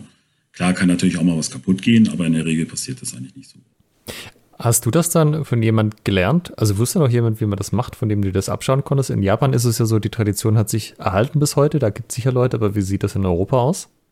Also in Europa, äh, nein. Also bei mir ist es so, dass äh, ähnlich, ich mache ja seit meinem fünften Jahr, Lebensjahr Kampfsport, Kampfkunst und äh, das ziehe ich eigentlich auch seit den, seit diesen, ja, seit meinem fünften Lebensjahr durch, also praktisch jetzt über 50 Jahre. Und ähm, ja, da lernt man halt hartnäckig zu bleiben. Ne? Also wenn du dann trainierst oder sowas und ich habe früher in meiner Jugend sehr, sehr viel trainiert. Ich habe viele, viele Kampfsportarten so als Leistungssport gemacht, wie zum Beispiel Taekwondo ähm, und äh, andere Sachen. Und ähm, dann lernt man halt einfach hartnäckig zu bleiben. Und das muss man auch in dem Fall. Bei mir ist es so, dass ich ursprünglich mal mit dem Schmieden angefangen habe, weil ich mir eigentlich einen Katana kaufen wollte. Also ich habe äh, angefangen in den 80er Jahren mit Schwertkampf und ähm, wollte mir dann Anfang der 90er Jahre ein Katana kaufen. Und das lief dann auch damals über meinen damaligen japanischen Meister. Und es war aber etwas schwierig, weil äh, die Kommunikation mit Japan, das war so ein bisschen, Ja, ein bisschen schwierig, weil, weil äh, das ganze Schwert sollte damals 30.000 Mark kosten. Da habe ich gesagt, okay, das gebe ich auch aus, aber da möchte ich auch genau das haben, was ich bestelle und nicht irgend, irgend, irgendwas anderes da. Ne? Also da muss man bei den Japanern auch mal so ein bisschen aufpassen. Die sind zwar immer alle lieb und nett, aber trotzdem manchmal auch ein bisschen anstrengend. und, naja, und auf jeden Fall lange Rede, kurzer Sinn. Ich ähm, habe das dann nicht in Japan bestellt und ähm, hatte mir dann in Europa was machen lassen und da war es dann so, dass ich, als ich das bekommen bin, dem Mann bin ich heute sehr, sehr dankbar davon abgesehen, ähm, dass ich mich doch ziemlich geärgert habe, dass ich mir das da gehabt habe. Und habe dann gesagt, okay, das kann ich auch selber und habe dann angefangen zu schmieden. Also das ist sozusagen mein Anfang. Und ähm, dadurch bin ich so ein bisschen jungfräulich in die ganze Geschichte reingegangen und war eigentlich nie durch, durch, äh, durch eine Schmiedeausbildung oder sowas belastet. Wann, wann war das, als du damit angefangen hast? 1995. Und ähm, hast du davor irgendwas anderes gelernt, äh, irgendeine andere Ausbildung gemacht? Ja, bei mir war es eigentlich so, ich wollte eigentlich äh, praktisch äh, in meiner Jugend, wollte ich eigentlich äh, was Künstlerisches machen. Ich wollte eigentlich sowas in Richtung Bildhauerei oder, oder sowas ähnliches machen und hatte mich damals auch schon an der HBK hier in Braunschweig eingeschrieben und hatte dann so ein Schlüsselerlebnis. Ein Freund von mir, der ist Franzose und mit dem war ich früher ganz oft in Paris und als ich dann als eine Mal in Paris war, dann habe ich gesagt, okay, pass auf, ich will jetzt irgendwas mit Kunst machen. Ich muss jetzt unbedingt ins Centre Pompidou. Dort hängen ja nun alle namhaften Künstler sozusagen. Und ähm, bin da dorthin und hatte dort ein Schlüsselerlebnis. Also ich habe dann gesagt, okay, äh, das mag sich jetzt vielleicht arrogant anhören, aber die Kunst oder vieles, was man dort ausgestellt hat, da muss ich ganz ehrlich sagen, also ich glaube, jede Kindergartengruppe macht das mit, mit einer größeren Leidenschaft. Und ähm, bin dann komplett davon abgekommen sozusagen. Mein Vater hatte damals eine Dachdeckerei und Zimmerei und hat mir natürlich immer in den Ohren gelegen, ich sollte dann bei ihm anfangen, damit ich den ganzen Laden irgendwann übernehme. Nach diesem Schlüsselerlebnis war natürlich, äh, hat mein Vater sich natürlich gefreut, äh, habe ich natürlich dann eine Ausbildung als Dachdecker gemacht. Und äh, das war damals, äh, ich fand es eher nicht so toll, aber es hat sich einfach so, so ergeben, sagen wir es mal so. Ähm, mein Vater hatte dann in den 90er Jahren einen Schlaganfall. Wir haben dann einfach die Firma aufgelöst und ähm, ich habe dann einfach diesen, diesen Sprung ins kalte Wasser gewagt und bin dann halt mich einfach damit selbstständig gemacht mit dem Schwertschmieden. Das heißt, du hast das neben der Dachdeckerei angefangen und dann gesagt, jetzt mache ich nur noch das oder wie war das? Genau, genau. Also ich habe 95 angefangen und 99 habe ich mich selbstständig gemacht. Ah ja, cool. Und machst du das dann durchgängig bis heute sozusagen? Ja, ja, ja. Also wir, wir machen das praktisch, also mein Sohn arbeitet jetzt seit 2014 bei mir mit und äh, wir machen das hauptberuflich. Also im Gegenteil, wir, also in manchen Monaten arbeiten wir manchmal 60 bis 80 Stunden die Woche, um das überhaupt zu schaffen, ganzen Aufträge. Okay, und das, was du machst, ist sozusagen Schwerter auf Bestellung. Also ich kann sagen, du Stefan, Ausschließlich. ich brauche das. Und dann sagst du, alles klar, in keine Ahnung, fünf Jahren kriegst du es oder so. Ja, fünf vielleicht nicht, aber äh, ein, zwei, drei Jahre musst du dich eventuell gedulden. Oha. Okay. Das ist jetzt die aktuelle Wartezeit. Und in welchem Preisspektrum bewegt man sich da bei dir? Weil der, der ähm, Prozess, den du jetzt beschrieben hast, der ist ja schon sehr aufwendig und ähm, sehr besonders. Ähm, wo fängt das ungefähr an? Was sind so die, die, die Einstiegsgrößen, womit man rechnen möchte, wenn man jetzt von der Seelenschmiede ein, ein Schwert haben möchte?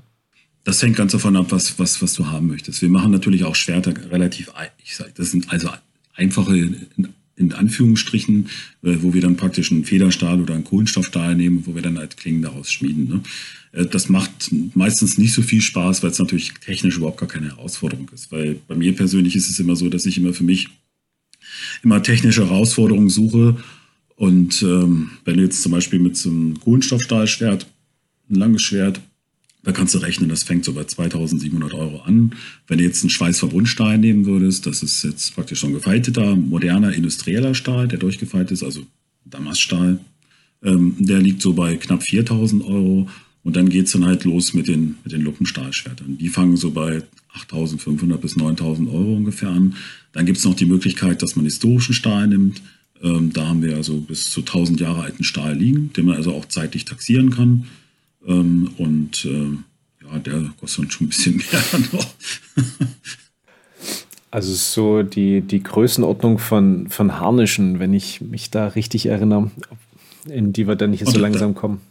Ja, ich glaube, bei Harnischen kannst du dann noch ein bisschen mehr ausgeben. Kannst du bei uns aber auch. Also wenn du dir jetzt zum Beispiel eine frühmittelalterliche Sparta machen lässt, dann äh, je nach Aufwand, äh, dann die fängt das auch so bei 20.000 ungefähr an. Mhm. Eher Richtung 30.000.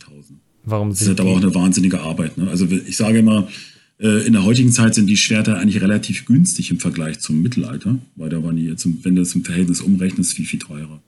Warum ist die Sparta so viel teurer? Ist das wegen dem jetzt dem Originalmaterial oder ist der Herstellungsprozess selber aufwendiger? Der Herstellungsprozess. Du hast ja, das sind ja wurmbunte Klingen in der Regel. Das heißt also äh, Schwerter, die praktisch im Kern sichtbar äh, Torsionsstäbe haben, also gedrehte Stäbe. Und ähm, das ist mega aufwendig, ist das. Also das, die Schwerter bestehen meistens dann auch je nachdem zwischen neun bis zehn Teilen, ne, die zusammengeschweißt mhm. werden. Also so langen Stangenteilen, die werden zusammengeschweißt. Das muss man auch sehr vorsichtig machen. Du darfst keine Schweißfehler einbauen. Ähm, dann musst du zusehen, dass du beim Härten das Schwert heile ist, weil du sonst eventuell drei oder vier Wochen Arbeit da komplett versenkst. Es kommt halt ab und zu auch mal vor, sowas. Ne?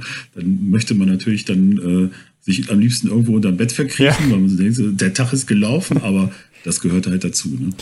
Das heißt also auch, ähm, du stellst von sozusagen äh, römische Kaiserzeit, Spartas bis äh, Mittelalter komplett in die frühe Neuzeit hinein Schwerter her. Also alles, was an Klingenwaffen so da war.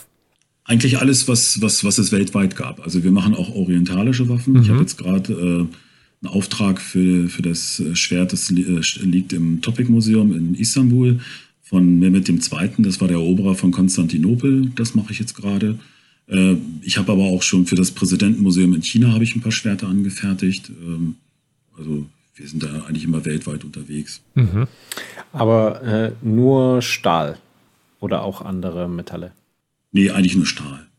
Also ich hatte mal vor, vor längerer Zeit überlegt, dass wir vielleicht mal auch Bronzeschwerter machen, aber ich glaube, das Problem ist, wir sind schon sehr, sehr weit gefächert mit unserem Bereich, dass man auch aufpassen muss, dass man sich jetzt nicht verzettelt. Wir haben jetzt noch einen Auftrag reinbekommen, auch wieder vom LWL. Dort hat man einen Pugio, das ist ein römischer Dolch. Äh, den hat man in Haltern gefunden. Ähm, den rekonstruieren wir jetzt gerade aus Luppenstahl und der ist extremst aufwendig tauschiert mit, mit Silber. Ähm, und Niello, Niello ist so eine, so eine Silber-Kupfer-Schwefelmischung. Das hat man also sehr viel auch in der Antike, Mittelalter und so weiter verwendet. Kommt heute kaum noch zum Einsatz. Und Emaille ist da auch noch jede Menge dran. Und äh, das ist schon also obwohl das Ding so klein ist, ist es mega aufwendig. Und wie viele Leute arbeiten bei euch? Ähm, ich also praktisch nur mein Sohn Darius mhm. und ich habe noch einen äh, praktischen Freund, der ist sozusagen freier Mitarbeiter, der ist äh, Subunternehmer sozusagen, der äh, poliert meine Schwertklingen, wenn er denn Zeit hat. Ne? Der macht das aber nicht hauptberuflich, der macht das nur nebenberuflich. Du hattest bei der, bei der Sparta angesprochen, die hat einen ähm, Torsionskern. Ähm, genau. Wozu? Was, was ist da der Effekt? Ähm, das ist eher eine optische Geschichte. Ich denke mal, dass es äh, so aufwendig wie diese Schwerter sind, denke ich mal, dass es einen kultischen Hintergrund hat, also einen spirituellen Hintergrund. Man kann, ich, ich würde mal einfach so sagen, dass diese Schwerter so praktisch so die Kathedralen des Frühmittelalters sind, sozusagen. Also das sind ja heidnische Schwerter. Äh, mit Aufkommen der Christianisierung hat man ja praktisch diese, diese wurmbunten Schwerter, das ist dann so verloren gegangen. Äh, das, der Übergang sind zum Beispiel auch die Ulfbert-Schwerter. Ne? Also Ulfbert, es, gibt ja so eine Theorie, dass es eventuell vielleicht sogar ein Bischof war, dass es in so einem klösterlichen Umfeld hergestellt wurde. Äh, genau weiß man das aber nicht, das sind ja alles nur Theorien. Und bei diesen äh, wurmbunten Schwertern ist es halt, sind halt mega aufwendig. Also es ist so das Aufwendigste, was man eigentlich schmieden kann. Dagegen ist auch jetzt ein, was ich, wenn ich jetzt ein orientalischen äh, Schamschir nehme oder so, also ein Säbel, der aus Wutstahl gemacht ist, ja gut, da muss man auch ziemlich lange drauf rumschmieden, aber das kann man nicht mit einem frühmittelalterlichen Schwert vergleichen. Also die, die, die sind so arbeitsintensiv und ähm, verbrauchen so viel Ressourcen, das ist Wahnsinn. Also die, diese Mehr vom, vom Mangel in, im Mittelalter äh, glaube ich mittlerweile nicht mehr, wenn ich diese Schwerter sehe. ähm, was ich auch noch fragen wollte, ja das klang jetzt alles so, auch mit der Herstellung, mit dem Ärzten und so weiter, dass das irgendwie alles eine Person macht. Aber es gab ja dann schon auch mit den Gilden äh, Arbeitsteilungen. Ähm, wie, Richtig. Wie, wie ist denn das historisch gewesen? Also welchen Teil hat wer noch so gemacht und wo gab es quasi die Übergabe? Ja, das hängt immer davon ab, in welchem Jahrhundert man sich gerade bewegt. Ne? Also man hat ja in den Gilden hat man das früher so gehabt, dass äh, die Schwertschmiede zum Beispiel auch teilweise die, die Schwerter nicht selber schleifen und härten durften. Mhm. Also die haben das dann praktisch abgegeben. Aber das hängt dann immer, äh, ist wahrscheinlich regional und auch äh, davon abhängig, in welchem Jahrhundert es man gerade ist. Wenn man jetzt ins Frühmittelalter geht, da hat man wahrscheinlich sehr viele Schmiede gehabt, die das selber gemacht haben. Man kann es ja zum Beispiel auch sehr gut in der, in der äh, Tederich-Saga, also praktisch die, die Saga um Siegfried den Drachentöter mhm. und Weland, der ja auch da drin vorkommt, der praktisch, die sind ja beide praktisch äh, bei Mime gewesen. Mime ist ja ein sehr bekannter Schmied zu der Zeit gewesen, äh, der ein Verfahren halt erfunden hat, halt mit, mit, äh, mit wie man halt Stickstoff in den Stahl hineinbekommt. Stickstoff hat also ähnlichen Effekt wie Mangan. Es fördert die Martensitbildung und ist eigentlich stabilisiert das ganze Schwert auch noch so ein bisschen. Ne? Also das ist eigentlich haben die da früher wahrscheinlich sehr, sehr viel rumexperimentiert und äh, einige Sachen sind halt äh, noch überliefert, aber ich denke mal, vieles wird wahrscheinlich auch verloren gegangen sein. Und das Problem ist ja auch, dass man in der heutigen Zeit ja nicht beigeht und die ganzen Schwerter zerschneidet, um dort halt Metallanalysen zu machen. Aber war das mit der Arbeitsteilung rein einfach so ein rechtliches Ding, dass sich die Gilden halt schauen wollte, dass jeder genug Arbeit hat? Oder hat das auch vom Ablauf her Vorteile, wenn ich hier zum Beispiel nicht das Schwert auch schleife, was ich jetzt herstelle? Also zum Beispiel ein Kunden der Spezialisierung. Ja gut, das, das Problem ist ja, sagen wir es mal so, oder es ist natürlich alles äh, Arbeitssicherung sozusagen, weil mhm. jeder wollte halt irgendwie sein Geld verdienen oder sein Brot. Und äh, so ist natürlich dann das Verdienen sozusagen gesichert, weil du konntest ja auch nicht, ich meine, bis vor ein paar Jahren war es ja noch so, wenn du Schornsteinfeger warst, dann musstest du immer warten, bis ein Bezirk frei geworden ist. Ja. So, und so ähnlich war es ja früher auch. Das heißt, äh, wenn der Meister dann nicht gesagt hat, du äh, darfst jetzt auch deine Meisterprüfung machen, dann durftest du die nicht machen. Ganz einfache Kiste. Also wo es teilweise noch so ein bisschen ist, ist auch in China. Also in China ist es so, ich bin auch mit dem besten Schwertschmied von, von China gut bekannt. Und ähm, da ist es so, dass die so viel Kontrolle da über diesen ganzen Markt haben, manche Leute, das liegt natürlich auch zum einen daran, dass China natürlich extrem korrupt ist. Ähm, ist es so, wenn der Meister sagt, du darfst dich nicht selbstständig machen, kannst du dich nicht selbstständig machen, weil sonst kriegst du einfach richtig Probleme. Also und das ist im Mittelalter wahrscheinlich auch so gewesen. Wie war das bei dir? Wie, ähm, du hast vorhin gesagt, ähm, du hast jetzt keine Ausbildung zum Schmied und warst dadurch nicht vorbelastet. Wie hast du dir das beigebracht? Äh, ja, einfach gemacht. Also ich habe da einfach ein Händchen für, sagen wir es mal so. Also ich sage immer, dass ich, äh, das hört sich vielleicht ein bisschen doof an, aber ich habe viele Inkarnationen als Schmied, als Schmied verbracht und, und, äh, und äh, ich, ich konnte das einfach, sagen wir es mal so. Also ich habe auch mal so ein witziges Erlebnis gehabt.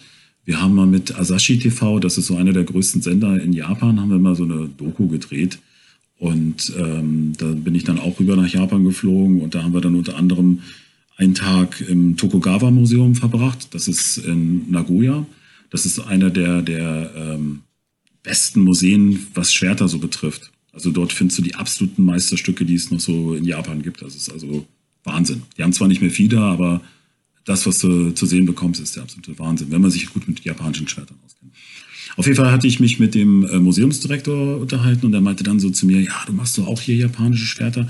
Hast du irgendwelche Bilder oder irgendwas da?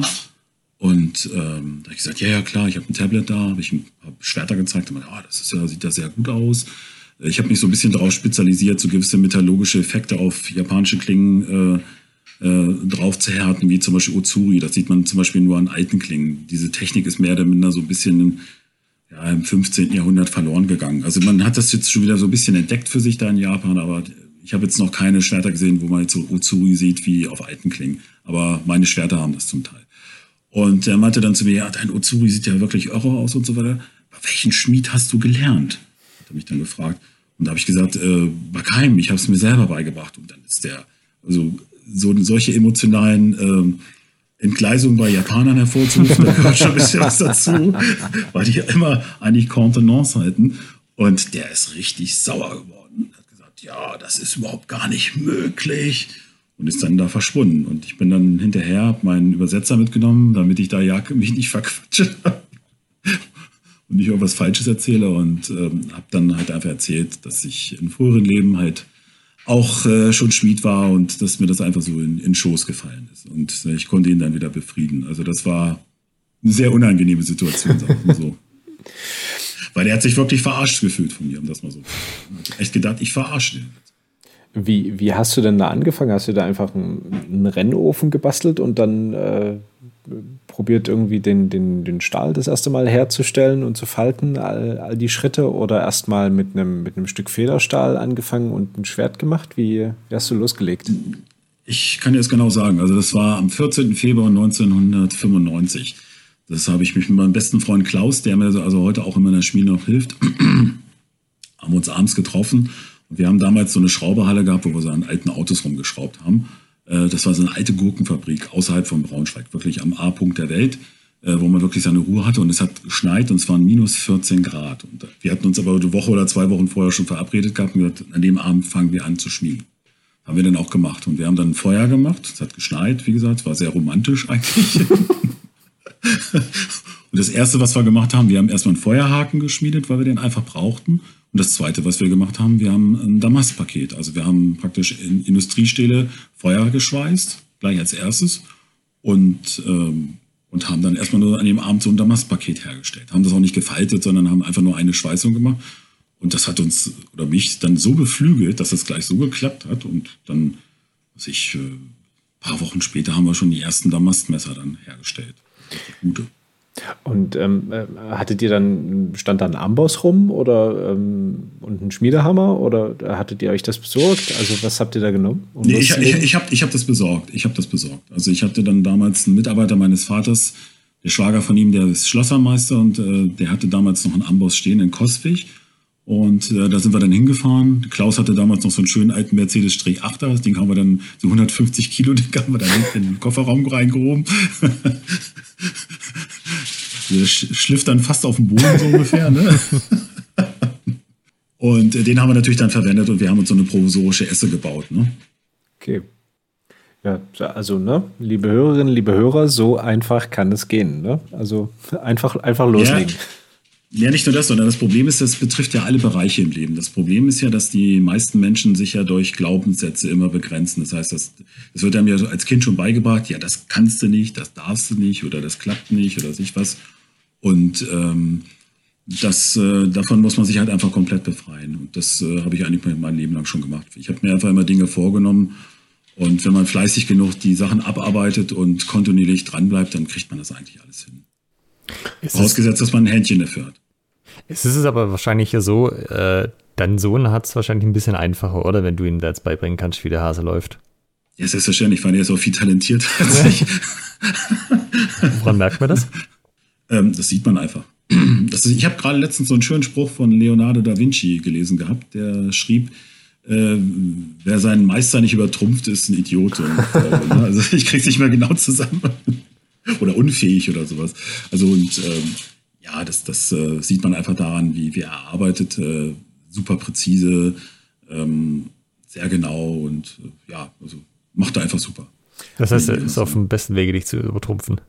Ja, ja, auf jeden Fall.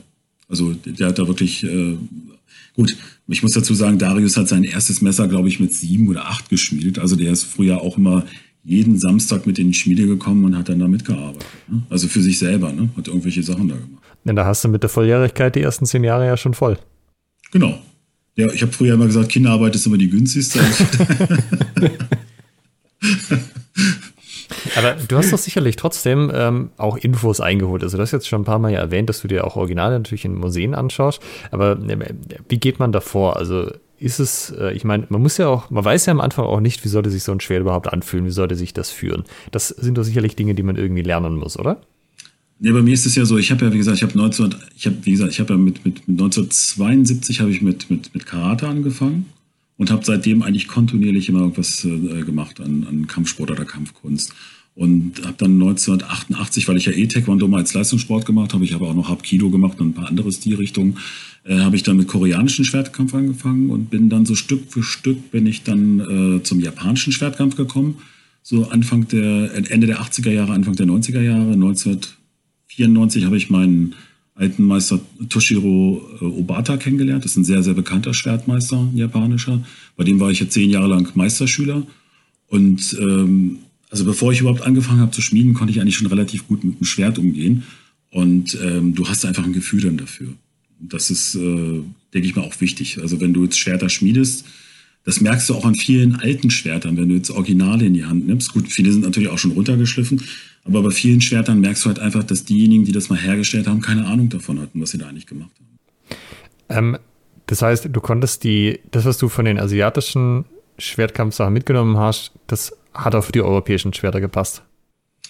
Ja, du hast natürlich schon ein bisschen, bisschen anderes Movement, bist ja, ja selber in, in, den europäischen Fechtschulen, aber die Grundprinzipien sind ja gleich. Ne? Also du hast ja viele, viele Sachen, die, die sehr, sehr gleich sind.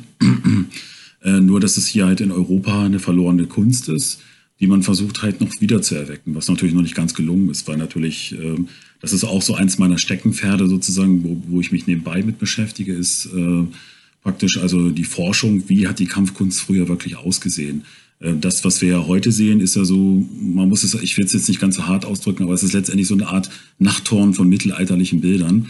Das hat nicht so ganz wirklich viel mit, mit der Kampfkunst zu tun, wie sie vielleicht äh, früher äh, praktiziert wurde. Weil die Leute, die, äh, also unsere Ritter hier, die, das waren, waren Hochleistungssportler. Das kann man mit den meisten Hochleistungssportlern heute gar nicht mehr vergleichen, weil das Allrounder waren. Ne? Also die haben ja völlig irre Sachen gemacht. Also kannst ja auch einige Sachen in verschiedenen alten Schriften noch nachlesen, wie zum Beispiel, glaube ich, bei Montaigne stand es, glaube ich, drin, das ist, glaube ich, 1593 oder was, dass sein Vater da noch im Handstand äh, die Treppe vom Burgfried da, glaube ich, hochgegangen ist. Ich weiß nicht, also das stand irgendwo anders, ich müsste jetzt nochmal nachgucken, ähm, äh, mit, mit 75 oder hat er eine Stützwaage gemacht. Kennt ihr Stützwaage? Das sagt mir nichts. Also wenn du praktisch die, die, die, die Hände sozusagen an Tischkante machst und stemmst dich sozusagen mit den Ellbogen hier rein und bist, du bist praktisch parallel äh, zum Boden sozusagen. Ah ja. Mhm. ja? Ähm, das hat er zum Beispiel auch gemacht mit 75, hat sich dabei noch gedreht, mit allerdings mit aus, ausgestreckten Beinen. Und das sind so Standardübungen gewesen, die man eigentlich früher gemacht hat. Und dieses äh, sogenannte Grundlagentraining, das ist das, wo ich mich auch sehr intensiv seit 15 Jahren mit beschäftige. Ne? Wie haben die früher wirklich trainiert? Und ähm, was hat das für Auswirkungen auch auf, das, auf, auf den Schwertkampf sozusagen? Ne? Und äh, beim Schwertkampf ist es ja auch so, wenn du jetzt speziell japanischen Schwertkampf nimmst, du hast dort genau das gleiche, wie du es im europäischen hast. Du hast die Geometrie, was ganz wichtig ist, also stabile, instabile Winkel. Du hast Rhythmus, Timing, Kraftlinien. Äh, du hast, äh, du setzt Impulse bei Schlägen und so weiter und so fort. Und äh, das kannst du eigentlich eins zu eins umsetzen. Es ist auch egal, ob du jetzt nach Afrika gehst oder was ich wohin. Das ist, also die Grundprinzipien sind überall gleich, was Kampfkünste betrifft. Ist, was das Schmieden betrifft, ist auch genau das Gleiche. Nochmal eine Nachfrage, weil du vorher meintest, wenn man Originale in die Hand nimmt, hat man teilweise das Gefühl, die Leute hatten keine Ahnung, was sie da gemacht haben.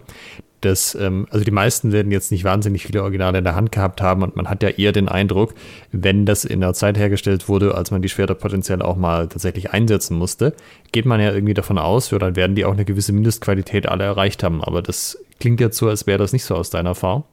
Ja, man muss ja mal gucken. Also es, zum Beispiel ist auch bei vielen japanischen Schwertern hast du das auch so. Es gibt natürlich da einige wirklich exzellente Schwerter und dann hast du welche, die sind halt so eher so lala. Ne? Und das betrifft natürlich viele europäische Schwerter genauso. Manchmal, man muss ja auch mal gucken, in welcher Zeit sind sie gefertigt worden. Ist es in Zeiten von Krieg gewesen, wo, wo man schnell und viel Waffen brauchte, oder ist es äh, in Zeiten gewesen, äh, wo, wo die Schmiede halt genug Zeit hatten und auch vielleicht auch die dementsprechende Erfahrung. Ne? Also das ist äh, natürlich auch immer sehr individuell. Und dann kommt natürlich noch dazu individuelle Kundenwünsche. Also wir haben ab und zu auch Kundenwünsche, wo ich dann auch immer so denke, okay, wenn der Kunde es bestellt, kriegt er das natürlich so. Ich persönlich würde es so nicht machen aus dem und dem Grund. Ne? Also. Mhm. Aber also es ist halt immer so ein bisschen, es könnte ja auch umgekehrt sein, dass man irgendwie ein, selber ein falsches Gefühl dafür hat, wie sich das führen muss. Nee, eigentlich nicht, denn du hast ja verschiedene Hebelpunkte, die an der richtigen Stelle sitzen müssen. Und dann, wenn du ein gutes, richtig gutes Schwert machst, selbst wenn das 1,8 Kilo wiegt, das Ding läuft von alleine, es arbeitet komplett alleine.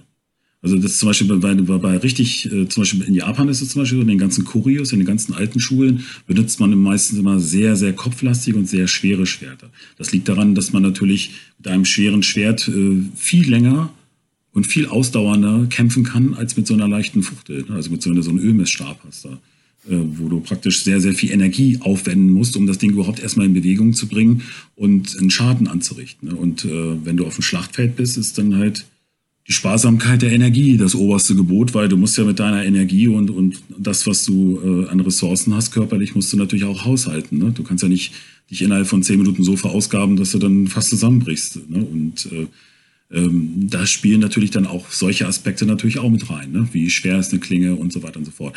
Das liegt aber auch daran, dass die meisten Leute in der heutigen Zeit, das hast du aber in Japan genauso wie in China oder irgendwo anders, die können ihre Waffen nicht mehr beherrschen, weil sie kein Grundlagentraining machen. Das heißt, sie machen kein richtiges physisches Training, um genug Kraft zu bekommen, um eine Waffe zu beherrschen. Und Grundlagentraining wäre jetzt sowas, ähm, also wir reden hier einfach von körperlicher Fitness letztendlich. Ja, nicht ganz. Das ist schon sehr spezifisch. Also du hast zum Beispiel in der deutschen Schule gibt es ähm, ein, ein, gab es genau das gleiche Grundlagentraining, was du zum Beispiel auch in China hattest. In China ähm, versucht man den Körper ganz, ganz weich zu machen von klein auf. Das heißt also, dass du bis ins hohe Alter, bis du 80, 90 oder 100 bist, ganz weich bist und ganz weiche Bewegungen hast und gleichzeitig dich aber auch äh, äh, gleichzeitig da auch praktisch Kraft aufbaust sozusagen. Ne? Und äh, praktisch aus, aus deinem Körper so eine lebende Stahlfeder, sage ich jetzt mal, die so wie so eine Peitsche ist. So, das kann man schlecht beschreiben. Ein Freund von mir ist, äh, hat 16 Jahre lang in China gelebt, hat äh, ein paar Jahre lang zu den besten Kämpfern dort ge gehört, ist auch 2006 Weltmeister in Wushu geworden, im Profilager. Also gibt es praktisch auch sowas wie, wie Amateur- und Profiboxen. Und ähm, auf jeden Fall ähm, da kann man, konnte man noch so ein bisschen sehen, wie, wie das wahrscheinlich früher auch in Europa war. Weil die machen also noch ganz, ganz viel Grundlagentraining, also dieses physische Training. Und ähm, das Training sah früher auch hier in Europa so aus, dass man ungefähr 75 bis 80 Prozent äh, Grundlagentraining gemacht hat, also Krafttraining, Gymnastik, spezielle Gymnastik, um den Körper weich zu machen. Und 20 bis 25 Prozent waren nur Techniktraining. Das ist natürlich in der heutigen Zeit komplett anders. Das ist in Japan allerdings auch genauso, wie es jetzt in Europa hier ist. Das heißt, dort macht auch keiner mehr Grundlagentraining. Und ähm, wo, wo steht das oder wo finde ich das, wie das Grundlagentraining hier ausgesehen hat? Das klingt jetzt so, als gäbe es da irgendwo noch Schriftquellen zu. Ohne Ende. Also mein, einer meiner besten Freunde äh, forscht da seit 16, 17 Jahren dran. Der hat praktisch ähm, alles, was, was, ähm, was es antiquarisch in dem Bereich gibt, so aus dem 15., 16., 17., 18., 19., 20. Jahrhundert hat er äh, praktisch ähm, antiquarisch aufgekauft und hat ähm, ähm, da ein großes Forschungsprojekt draus gemacht. Okay, äh, kann ich das irgendwo nachlesen? Gibt es da irgendwo Veröffentlichungen von? Noch nicht, also ist erst gerade dabei. Also er hat jetzt, glaube ich, schon eins, äh, er hatte vor ein paar Jahren damit schon angefangen gehabt, hatte das, glaube ich, schon 800 oder 900 Seiten, das Buch. Und ähm, Jetzt ist er, glaube ich, fertig geworden. Wann es veröffentlicht wird, kann ich dir nicht sagen. Ähm, das äh, umfasst sozusagen dieses, dieses Komplettgebiet sozusagen. Aber das ist so komplex, das ist Wahnsinn. Also wie gesagt, alles, was es in China gab, auch an Kampftechniken, auch Sprungkicks und was ich was, das gab es bei uns eins zu eins auch. Ich bin selbst aus dem Staunen auch nicht rausgekommen, die letzten Jahre. Ähm, können wir den Herren beim Namen nennen, dass man zumindest weiß, wonach man gucken muss, wenn das Buch demnächst jetzt irgendwann erscheint? Ja, klar, selbstverständlich. Das ist ja Frank Rudolf. Frank Rudolf, okay. Cool. Also der hat, der hat auch schon ein paar äh, Bücher veröffentlicht, also in verschiedenen Bereichen.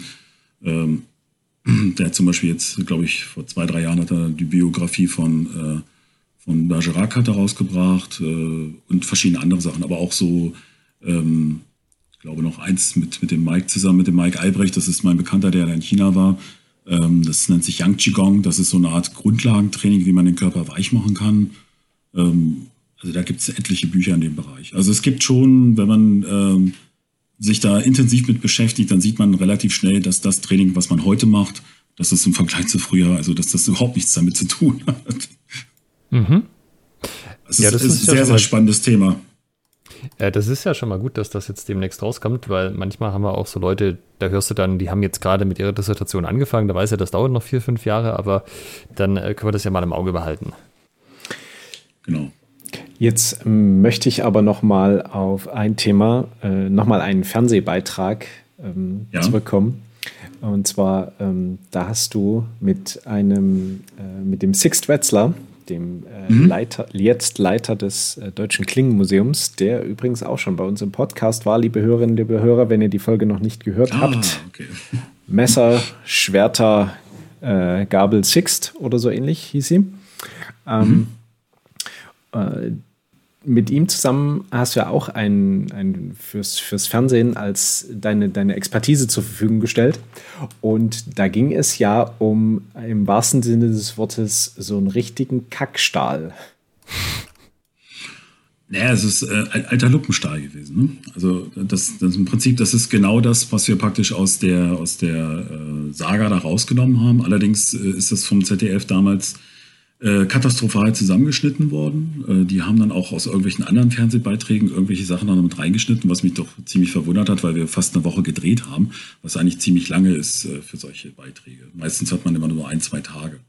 Ähm, und ähm, dort haben wir dann äh, diesen, diesen ähm, äh, Stickstoffstahl sozusagen hergestellt. Und jetzt ähm, musst du natürlich nochmal die, die Story dazu erzählen, ähm, warum, also was, wo kam früher vermeintlich der Stickstoff her in dem, in dem Stahl in der Saga? Also ursprünglich hat man natürlich so gut wie überhaupt gar keinen Stickstoff im Stahl gehabt, wenn dann höchstens so homöopathisch. Und ähm, Mime, der Schmied, also der Lehrmeister von Siegfried, äh, praktisch der Ziehvater von Siegfried, dem Drachentöter, und der Lehrmeister von, von Wieland, dem Schmied, der praktisch in dieser Tedrich oder beziehungsweise im Nibelungenlied das sehr bekannt war. Oder dadurch, heutzutage kennt das ja kaum noch jemand, aber wenn man jetzt ältere Leute fragt, äh, die kennen das alle noch. Ähm, der hat ein Verfahren erfunden, wie man praktisch also sozusagen Stickstoff in den Stahl hineinbekommt, zumindest laut der Saga. Die Saga ist natürlich aber auch erst relativ spät aufgeschrieben worden. Also sprich, äh, glaube ich, 12. oder 13. Jahrhundert. Ja, 12. war das, glaube ich. 12. Jahrhundert ist, glaube ich, aufgeschrieben worden. Und ähm, ich vermute mal, und da sind also auch ein paar Bekannte von mir, die auch Archäologen sind, die vermuten das auch. Das sind eher wahrscheinlich Rezepte aus, aus der Zeit äh, nach den Kreuzzügen sozusagen, weil man hat dort äh, ungefähr so 100 Jahre extrem viel rumexperimentiert, was mit Stahl betrifft, weil man hat ja auch einiges an Technologie wiederentdeckt aus dem Orient sozusagen und hat es wieder mitgenommen, was, was praktisch über ein paar Jahrhunderte verloren gegangen ist. Also man, das war ja immer wieder so eine gegenseitige Befruchtung in allen Bereichen. Und äh, dieser Stickstoffstahl, ähm, der wird halt so hergestellt, dass man praktisch äh, versucht, mit, über Fäkalien, über Vogelfäkalien, äh, Stickstoff und Kohlenstoff in den Stahl hineinzubekommen. Äh, wenn man das jetzt einfach jetzt praktisch während des Verhütungsprozesses damit reinkippt, ähm, dann funktioniert das natürlich nicht, weil das dann einfach verbrennt, das Material. Ähm, man muss das natürlich in ein geschlossenen, praktisch in ein geschlossenes Behältnis reinbringen und dann kann man den Stahl schmelzen und dann äh, bleibt natürlich auch der Stickstoff da drin. Das ist der Trick darin. Was hat Stickstoff für einen Einfluss auf den Stahl? Äh, ist vergleichbar mit Mangan. Also es, es äh, fördert auf jeden Fall die Martensitbildung und ähm, ähm, hat, äh, sag ich mal, positive Eigenschaften. Mhm. Also ist natürlich spannend gewesen, weil ich habe einen Bekannten, ähm, ähm, der arbeitet äh, bei der Bundeswehr, der ist äh, Chemiker. Und ähm, die hatten da also auch ganz heiß diskutiert, ob man denn überhaupt Stickstoff da in den Stahl hineinbekommt. Das wäre technisch nicht möglich, haben die gesagt. Und ich gesagt, wieso das denn nicht?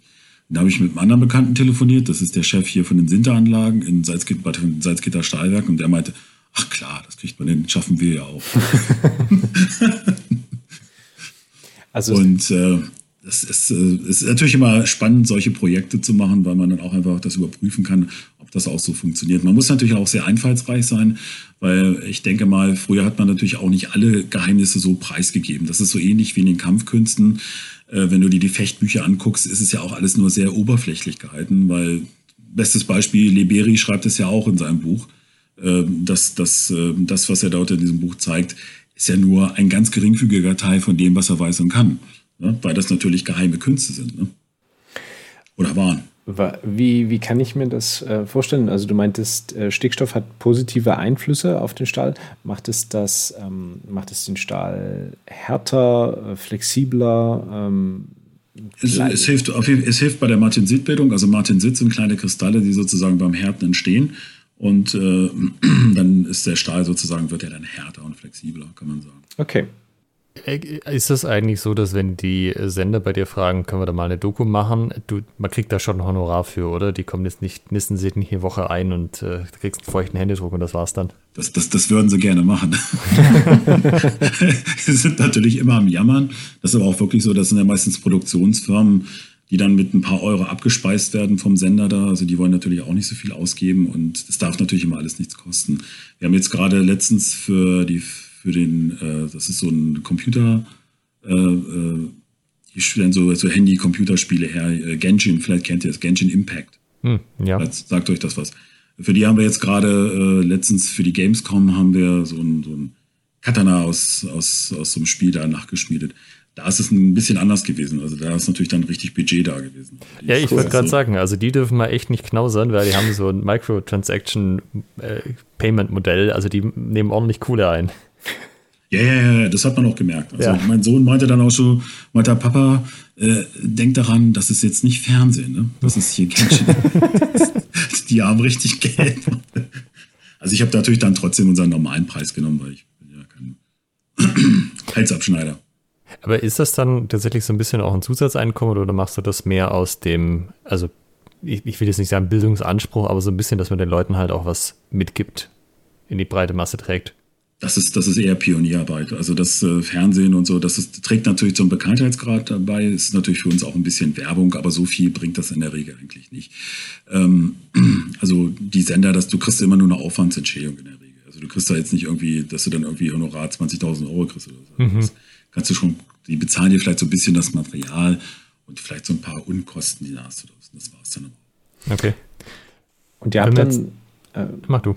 Ihr habt dann so ein, so ein richtiges ähm, äh, Schwert mit, mit entsprechendem Stickstoffgehalt geschmiedet und genau. ähm, habt es dann auch getestet. Äh, ich kann mich daran erinnern, ja. ihr habt Eiswürfel zerschlagen. Was, was war es noch, äh, wie, wie ihr den Test gemacht habt? Ähm, ja, wir haben äh, als erstes hatten wir einen Tau zerschnitten, dann haben wir Kürbis zerschnitten, aber das wurde komplett rausgenommen aus, aus dem Beitrag. Dann haben wir äh, wollten wir Stahlrohr schneiden, was auch kein Problem war. Das Problem war, wir haben in so einem, so einem alten Kraftwerk in Berlin gedreht.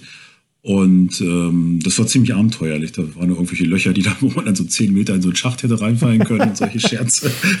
Also man musste da ziemlich aufmerksam durch die Gegend laufen. ähm, und ähm, dann haben wir Stahlrohre, wollten wir zerschneiden. Das äh, ging aber technisch nicht, weil ähm, die hatten da so einen ganz wackeligen Tisch gefunden und hatten dann so praktisch aus so äh, Presspappe sozusagen, wie es sah aus wie so ein Kantholz sozusagen. Da haben sie das Stahlrohr draufgelegt und da sollte man dann das durchschneiden. Das, also wenn es ein richtiges Kantholz gewesen wäre, wäre das überhaupt gar kein Problem gewesen. Da hätte man das Stahlrohr also ohne Probleme durchgeschnitten. Ähm, ging aber in dem Fall nicht, weil das halt einfach zu, zu dolle, praktisch, das hat zu dolle gefedert. Also man konnte die Energie da nicht auf den Punkt bringen. Und ähm, wobei, ja, da haben wir dann. Wobei natürlich, wir haben den Tisch auch gleich mitgespalten, für Fernsehen sicher auch nicht schlecht ist. Ja, der, das war ja ein ganz wackeliger Tisch. Ne? Also das war wirklich nur so ganz dünne Stahlrohre mit so einer ganz dünnen äh, äh, Holzplatte da drauf. Also es war sehr instabil, das ganze Ding. Plus diesen komischen Papprohr, was sie da draufgelegt haben. Also das war. Aber gut, sie wollten es unbedingt haben. Äh, wir haben es dann gemacht und dann haben wir halt diesen riesigen Eisklotz da, haben wir dann zerhackt. Und das war, da habe ich ehrlich gesagt so ein bisschen Angst um meine Schwerter gehabt, weil ähm, Lumpenstahl ist halt keine Industriestahl. Und ähm, ich habe gedacht, naja gut, bei so einer extrem kalte Kälteeinwirkung und dann diese, diese, diese, extreme, diese extremen Kräfte, die da wirken, hoffentlich zerbricht so ein Schwert nicht. Aber sie haben gehalten. Das Einzige, was halt passiert ist, Six hatte ein, zwei Mal ein bisschen äh, äh, den, den Schlag verkantet, was natürlich auch wirklich schwierig ist beim Eis, weil das, man hat da so gut wie keine Kontrolle drüber, wenn man ins Eis reinschlägt. Da macht die Klinge so ein bisschen, was sie will, aber nicht das, was man will.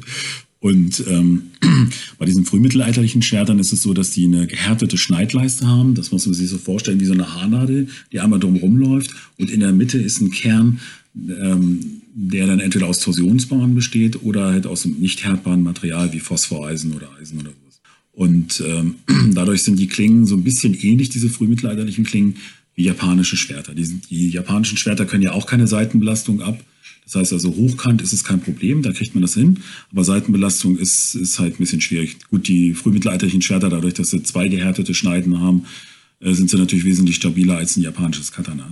Und äh, da hatte sich die eine Klinge hatte sich dann so leicht verbogen gehabt. Wie gesagt, weil Six halt ein bisschen verkantet hat. Aber die hat man also innerhalb von einer Minute wieder gerade gebogen gehabt und hätte dann wieder weiterkämpfen können. Also das wäre kein Problem gewesen. Ich würde eh noch was zu den zur Klingengeometrie fragen oder eher zur Schneidengeometrie. Weil ja. das kommt doch in allen für diesen Fernsehbeiträgen, da ist ja immer von Rasiermesser scharf die Rede. Und mein Kenntnisstand ist so, Rasiermesser sind nicht nur deshalb scharf, weil sie aus einem bestimmten Material sind, sondern da geht es um die Schneidengeometrie. Was du dir aber einkaufst mit, dass Rasiermesser natürlich auch nicht besonders stabil sind. Also mit denen kannst du ja nicht fechten.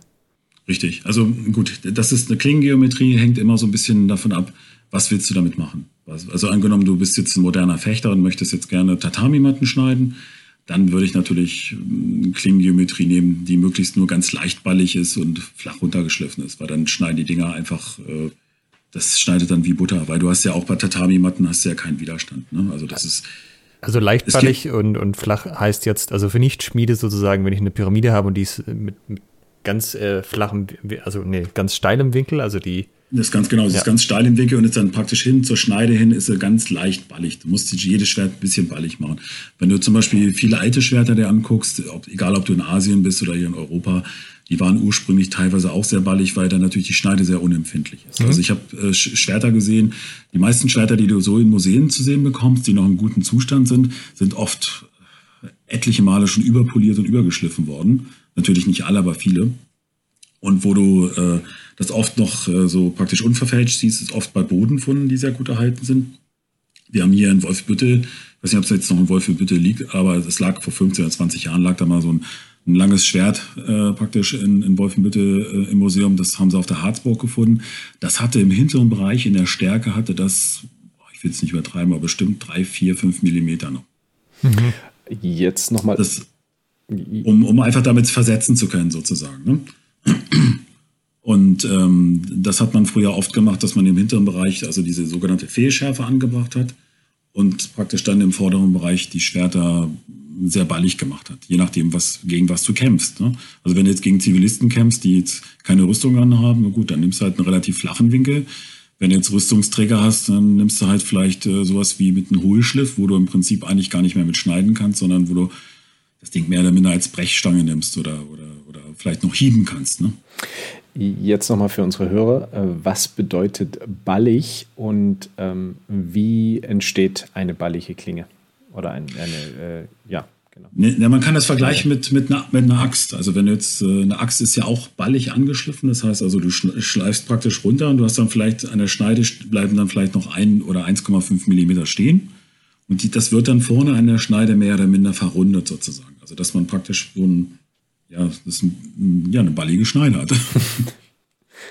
Also so ein bisschen äh, eine, eine, Rundung drin hat, die dann spitz zur genau. Schneide zuläuft, sozusagen. Genau, genau. Das stabilisiert halt ungemein die Schneide. Ne? Also umso flacher der Winkel ist, umso empfindlicher ist es. Und bei, bei Rasiermessern ist es ja so, dass zumindest bei den modernen Rasiermessern, bei den ganz alten ist es nicht so gewesen, da hat man es einfach nur flach runtergeschliffen. Aber bei den modernen äh, Rasiermessern ist es ja so, dass die hohl geschliffen sind. Und dadurch haben sie halt einen wirklich extrem extrem flachen Schneidewinkel und den kann man halt auch gut nachschärfen. Ne?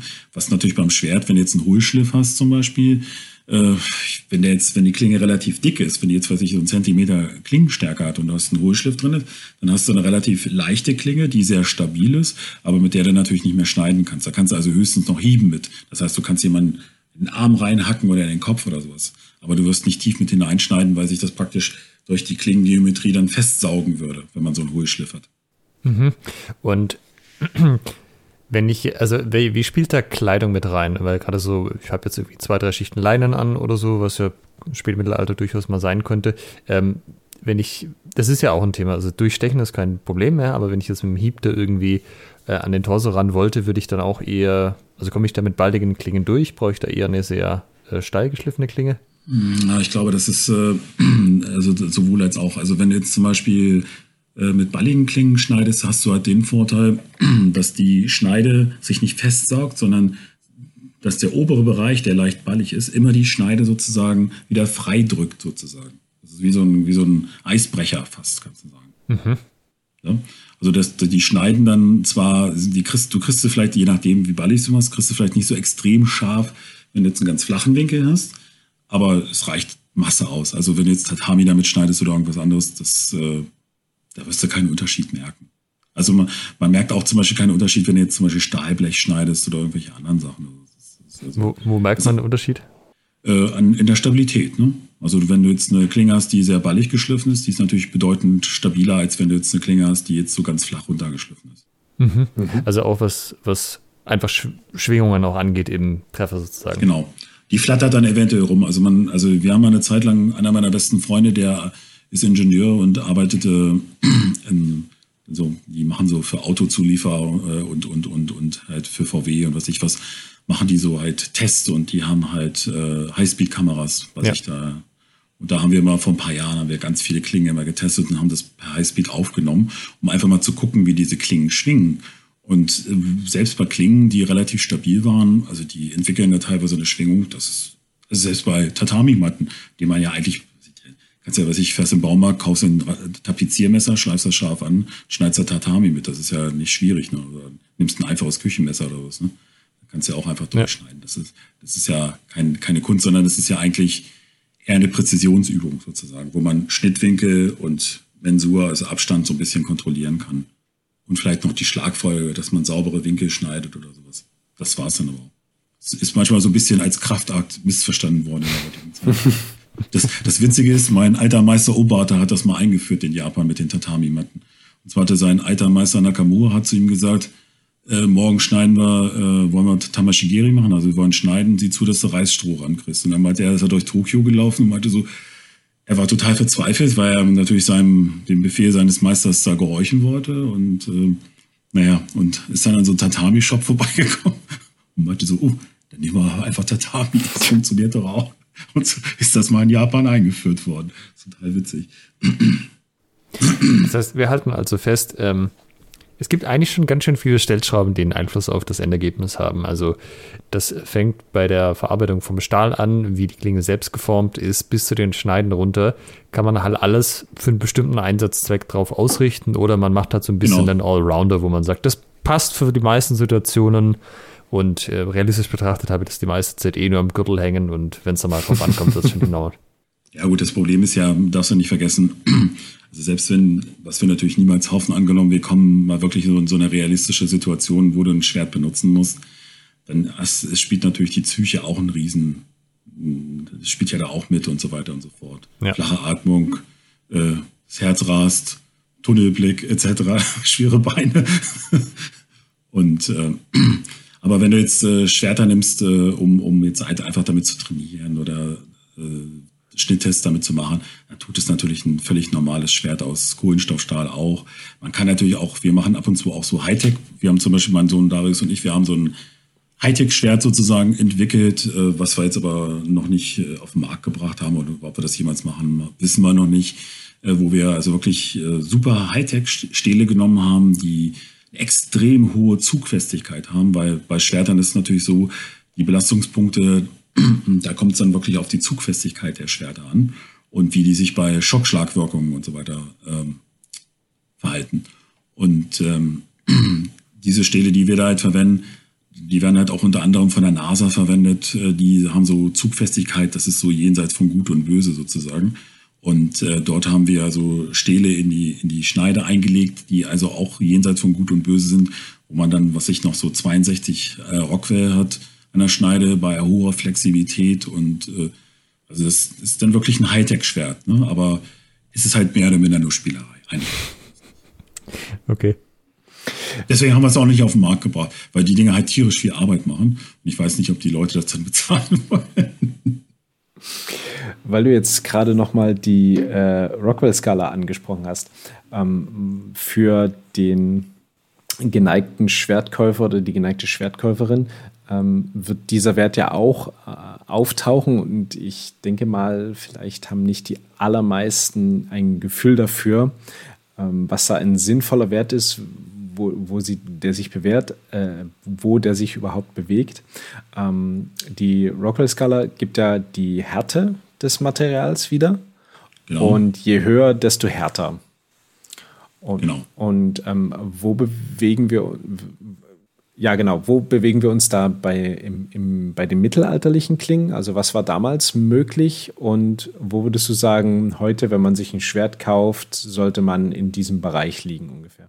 Ja, bei den mittelalterlichen Schwertern, da kommt es natürlich auch wieder ganz darauf an, was für ein Stahl du als Ausgangsstahl hattest und natürlich ähm, für welchen Einsatzbereich. Also wenn du jetzt so ein Sicherheitsdenker bist, dann, dann ist es so, dass man dann sagt, okay, dann lass doch die Schneide mal wegen nach einer Zeit stumpf gehen, aber Hauptsache das Schwert zerspringt nicht, also zerbricht. Ähm, wenn du jetzt äh, das Schwert ein bisschen hochzüchten willst, sozusagen, nein, ich brauche jetzt ein Schwert, was möglichst lange die Schneide hält, also was möglichst lange scharf bleibt, okay, dann würde man es vielleicht ein bisschen nicht so dolle anlassen oder, oder differenziert anlassen. Und ähm, dann liegt man vielleicht so bei mittelalterlichen Schwertern so zwischen 51 bis maximal 55, 56 Rockwell bei mittelalterlichen Schwertern. Das ist dann aber auch Luppenstahl. Das ist eigentlich schon ziemlich viel. Äh, wenn du moderne Stähle hast, dann kannst du die also locker bis 58, 59, teilweise sogar bis 60 Rockwell hochzüchten.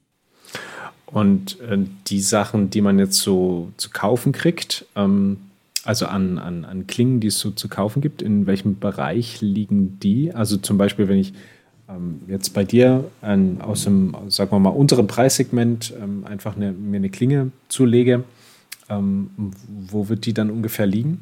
Was ist da sinnvoll? Bei 57 bis 58 Rockwell ungefähr. Also ungefähr. Das, das, also sagen wir es mal so, die sind, sind, sind hochflexibel, unsere Schwerter. Äh, sie können eine Menge ab. Äh, wir haben ja schon teilweise richtig üble Tests mit unseren Schwertern gemacht, wo wir halt Stahlrohre geschnitten haben, wo wir äh, Stahlbleche geschnitten haben oder halt irgendwelche anderen Dinge. Und ähm, also die aus Metall sind und die haben das also problemlos überlebt. Man muss natürlich allerdings auch dazu sagen, man muss natürlich auch wirklich schneiden können, weil sonst kann man natürlich ganz schnell so ein Schwert ruinieren. Ne? Mhm. Ruinieren heißt was, dass sich das Schwert so verzieht, dass man es nicht mehr zurückkriegt? Dann habe ich eine Macke in der Klinge? Nee, wenn, Du, wenn, du jetzt zum Beispiel, wenn du jetzt zum Beispiel ein Schwert verkantest mhm. ähm, und äh, du schlägst, also du schneidest und du verkantest, während die Klinge sozusagen auf, auf äh, praktisch auf, die, auf das Schnittgut sozusagen trifft, wir reden jetzt nicht von Tatami, ne? ja. also, sondern äh, wir reden jetzt äh, von, von Kupferrohren oder Stahlrohren oder was ich was oder sowas. Oder was auch ganz übel zu schneiden, wirklich sehr schwierig ist, ist trockener Bambus. Also wenn du jetzt zum Beispiel zum Baumarkt fährst mhm. und holst dir so eine Bambusstange, die vielleicht äh, sechs bis acht oder zehn Zentimeter Durchmesser hat und du schneidest das dann durch. Das kriegt man hin, habe ich auch schon gemacht. Aber hm, da musst du schon ordentlich Gas geben. Da macht man aber dann maximal ein, wenn du gut drauf bist, vielleicht zwei Schnitte mehr nicht, weil dann fehlt dir die Konzentration. Mhm. Weil sonst kannst du wirklich jedes Schwert ruinieren damit. Und ähm, das hat natürlich auch was mit Energie zu tun. Also mein früherer Meister Obata hatte, ich weiß nicht, ob er den Rekord immer noch hält, aber der hatte den Rekord in Kabutovari sehr lange gehalten oder er hält ihn immer noch. Das ist ein, eigentlich ein schwachsinniger Test. Also den macht man seit dem 16. Jahrhundert. Und zwar wird dort ein Samurai-Helm hingelegt und äh, da wird dann halt ordentlich reingehackt in den Helm und dann wird halt geguckt, wer hat den längsten Schnitt, also den längsten, längsten Hieb da reingesetzt in den Helm. Ne? Und ähm, ähm, das ist ähm, aber auch natürlich sehr viel mit Technik verbunden, weil man natürlich dann ähm, teilweise nicht einfach so mit voller Kraft da reinhaut, sondern du setzt nur einen Impuls. Aber jetzt nochmal, wie äußert sich das physikalisch, wenn ein Schwert ruiniert ist, weil ich es beim Schnitttest verkantet habe? Bricht eventuell die Schneide aus. Hm. Oder beim europäischen Schwert, wenn es jetzt verbogen ist, okay, das kriegst du auch wieder gerichtet in der Regel, beim japanischen sowieso. Aber in der Regel brechen dann, bricht dann eventuell die Schneide aus, ne? wenn es verkannt ist. Und dann ist komplett Schrott. Also das kannst du dann nicht wieder ähm, beheben. Das hängt, das hängt davon ab, wie, wie stark das ausgebrochen ist. Also man könnte rein theoretisch dann die, das Schwert nochmal überschleifen, vielleicht die Geometrie ein bisschen ändern und, und das dann nochmal neu polieren. Das ist natürlich dann ein mega Aufwand. Hm. Okay. Aber solche Tests macht man ja in der Regel auch nicht. Also wir haben das immer meistens gemacht, weil wir natürlich gucken wollten, wie weit können wir mit unseren Schwertern gehen, äh, was halten die wirklich aus. Ne? Also man kann ja auch nur Sachen verkaufen, die man dann selber getestet hat, um, um dann wirklich zu sagen, okay, das funktioniert. Ich kann ja, ich kann jetzt nicht ein Auto bauen, äh, was dann äh, vielleicht laut Tacho 350 Stundenkilometer oder 400 Stundenkilometer fährt. Und ich bin noch nie mit dem Auto so schnell gefahren. Und ich verkaufte das und sagte, also da können Sie ganz beruhigt 400 mit fahren. Und äh, nach 320 lösen sich dann, was ich, alle Schrauben an den Rädern und, und verabschieden sich oder sowas. Das geht natürlich nicht. Und äh, wenn wir jetzt Schwerter verkaufen, dann muss man natürlich wissen, was können die und was können die nicht. Ne? Man kann natürlich auch jedes Schwert ruinieren, muss man dazu sagen. Man muss natürlich auch wirklich damit umgehen können, weil letztendlich ist Schwertkampf wie Formel 1 fahren. Ne? Das ist, äh, du musst eigentlich hochspezialisiert sein. Hm. Wir reden jetzt auch schon eine ganze Weile. Ich glaube, wir kommen auch langsam so ein bisschen zum Ende der Folge. Mhm. Ähm, Stefan, gibt es noch irgendwas aus diesen ganzen Fernsehbeiträgen? Die werden ja manchmal schon ein bisschen sagen wir mal, für kurz dargestellt. Gibt es irgendwas, was dir so ein bisschen auf der Seele noch liegt, was du gerne mal klarstellen würdest oder was immer so ein bisschen kurz kommt, obwohl du das jedem erklärst und dann schafft es doch den Cut nicht? Ach naja, gut, da müssten wir wahrscheinlich noch mal zwei Stunden dranhängen. es gibt schon viele Sachen, die, die natürlich klar missverstanden werden, aber das ist, man darf ja nicht vergessen, es ist ja auch eine sehr schnelllebige Zeit und, und ähm, die Leute haben meistens auch nicht so viel Zeit, sich sehr intensiv mit Dingen zu beschäftigen. Und ähm, äh, in der Regel ist es so, selbst wenn man es jetzt klar darstellt, man muss es natürlich dann auch verstehen können und den, das dementsprechende Hintergrundwissen haben. Okay, das heißt, alles in allem gibt es jetzt nichts, wo man ganz dringend sagen muss, dass das wollte ich schon immer mal loswerden. Nee, ach Quatsch. Also da, klar, da gibt es natürlich jede Menge Sachen, aber ich glaube, das, das sprengt da den Rahmen jetzt. okay, hast du einen Tipp für Leute, die jetzt die Folge hören und schon irgendwie immer damit mit dem Gedanken gespielt haben, hey, irgendwie Schwert herstellen, da hätte ich schon Bock drauf, aber ich habe es mir immer nicht so richtig zugetraut und jetzt habe ich einen Stefan gehört, so einfach anfangen, geil, dann mache ich das auch, wie man da am besten anfängt. Ja, einfach anfangen. Einfach anfangen. genau, einfach anfangen. Also wie gesagt, also äh, was mein Freund Matsuda immer in Japan sagt, also das, was, was hier was die modernen Schwertspiele machen, das bringt der Kindern in ein paar Wochen bei. Also von daher, man braucht da nicht so viel Respekt vor zu haben. Es gibt natürlich schon einige Hürden zu nehmen. Ähm, es ist wirklich nicht so schwer. Es sei denn, man spezialisiert sich und macht jetzt Schwerter so wie wir aus Lumpenstahl, dann ist es ein bisschen anders, weil da, da wachsen einem dann hier und da nochmal graue Haare. Also das ähm, gibt dann schon noch teilweise große Herausforderungen. Aber wenn man jetzt ähm, sich mit, mit, mit dem Schwertschmieden insgeheim so auseinandersetzen will, dann würde ich vorschlagen und auch empfehlen, äh, vielleicht kein Forge and Fire gucken äh, oder oder oder äh, bei YouTube oder sowas, weil da werden viele Sachen gemacht. Äh, da schlage ich manchmal wirklich die Hände beim Kopf. Das, das Problem ist, dass wir so eine so eine Gesellschaft von von Abschauern haben sozusagen, also die, die praktisch das irgendwo im Video sehen und ähm, sich das dann versuchen nachzumachen. Also es gibt ein gutes Beispiel, mein Sohn hatte mal 2018 stand auf der Messe im, im, ähm, im Solingen, im Klingmuseum, auf der Messermachermesse. Und äh, uns gegenüber war ein netter junger Mann, äh, der war vielleicht so 18 oder 20, also wirklich ein lieber netter Kerl. Und der hat Messer gemacht, ähm, die eine japanische partielle Härtung hatten. Mhm. Hat sich wirklich super viel Mühe gegeben. Ähm, das Einzige, was halt nicht so toll war, war die Härtung weil sie war in Aranie gehärtet. Das heißt also, das ist so, wie soll ich das umschreiben? Man das ist praktisch ein ganz grobes Korn, was man da erzeugt. Im Prinzip ist, ist das Messer wie ein Zwieback. Mhm. Okay. Man kann es aber auch sehen an, an, an Grund des, aufgrund des Hammons, also der, der Härtelinie. Und ähm, ich habe da mit ihm gesprochen, das wirklich sehr schöne Messer. Sag, ich will ja auch nicht zu nahe treten, es soll jetzt auch kein Lästern sein oder so, sondern habe gesagt, ich würde die Härtung vielleicht ein bisschen anders machen, weil bei harten Gebrauch fliegen dir die Messer auseinander. Und ähm, das ist äh, so, dass ähm, er sagte, nee, das habe ich aus dem Forum und äh, bei YouTube und so, alle machen das. Ich sage, ja, das heißt aber nicht, dass es richtig ist. Ich fahr mal, fahr mal nach Japan und zeig das mal einem japanischen Schmied. Der schmeißt das Ding in den Müll und sagt, was ist Schrott? und das ist das Problem in der heutigen Zeit, dass es halt einer falsch vorturnt und äh, tausende von von anderen Leuten tornen es halt falsch nach, sondern man muss sich wirklich hinsetzen, selbst ein bisschen Recherche machen, auch einfach mal logisch nachdenken, sich vielleicht einfach mal ein Buch übers Härten kaufen oder über Metall und so weiter und so fort. Es gibt ja da wunderbare Berufsschulbücher, die man äh, für, für wenig Geld kaufen kann. Und da kann man schon eine Menge Wissen über Metall herausziehen und äh, braucht sich dann nicht auf über so ein, so, so, ein, so ein Halbwissen von YouTube oder was ich wo irgendwo oder äh, Also eher zur Fachliteratur greifen. Genau. Also das, das äh, sehe ich als sinnvoller an. Also so würde ich es machen. Also liebe Hörerinnen, liebe Hörer, ihr habt es gehört, einfach Amboss in den Kofferraum, dann irgendwo in die Schraubergarage, kleines Feuerchen gemacht und los geht's. Zum Beispiel. So haben viele Leute angefangen. ja, und dann dranbleiben, also, ne? Also, aber nicht, nicht vor den acht Jahren aufgeben. Ja gut, man muss natürlich dann wirklich kontinuierlich dranbleiben und man muss sich natürlich auch äh, vor allen Dingen hohe Ziele setzen. Also es ist ja egal, was man macht, ob man jetzt äh, Kampfkunst betreibt oder, oder Schach spielt oder sich was, äh, wenn man sich keine hohen Ziele setzt, äh, die vielleicht sogar vielleicht ein bisschen utopisch sind, kann man auch nichts erreichen. Ne? Das heißt also, als ich angefangen habe zu schmieden, habe ich mir ganz hohe Ziele gesetzt und habe versucht, das abzuarbeiten, was natürlich nicht alles geklappt hat. Das ist ja ganz normal menschlich. Ähm, aber dadurch kann man dann relativ schnell ein hohes Niveau erlangen. Cool. Gibt es etwas, was du unseren Hörern sonst noch mit auf den Weg geben möchtest? Ähm, wie kann man dich erreichen? Über die Webseite am besten oder ähm, Telefon, also Fax? Also, was ist dir da am liebsten? Also Fax habe ich schon lange nicht mehr. Also in der Regel kann man uns eigentlich am besten per E-Mail oder halt per Telefon erreichen. Ne? Die URL dazu wäre seelenschmie.de. Also wenn man den Punkt sich wegdenkt, Seelenschmiede, packt man natürlich auch in die Show Notes. Ähm, genau. Findet aber also, sicherlich auch beim Google.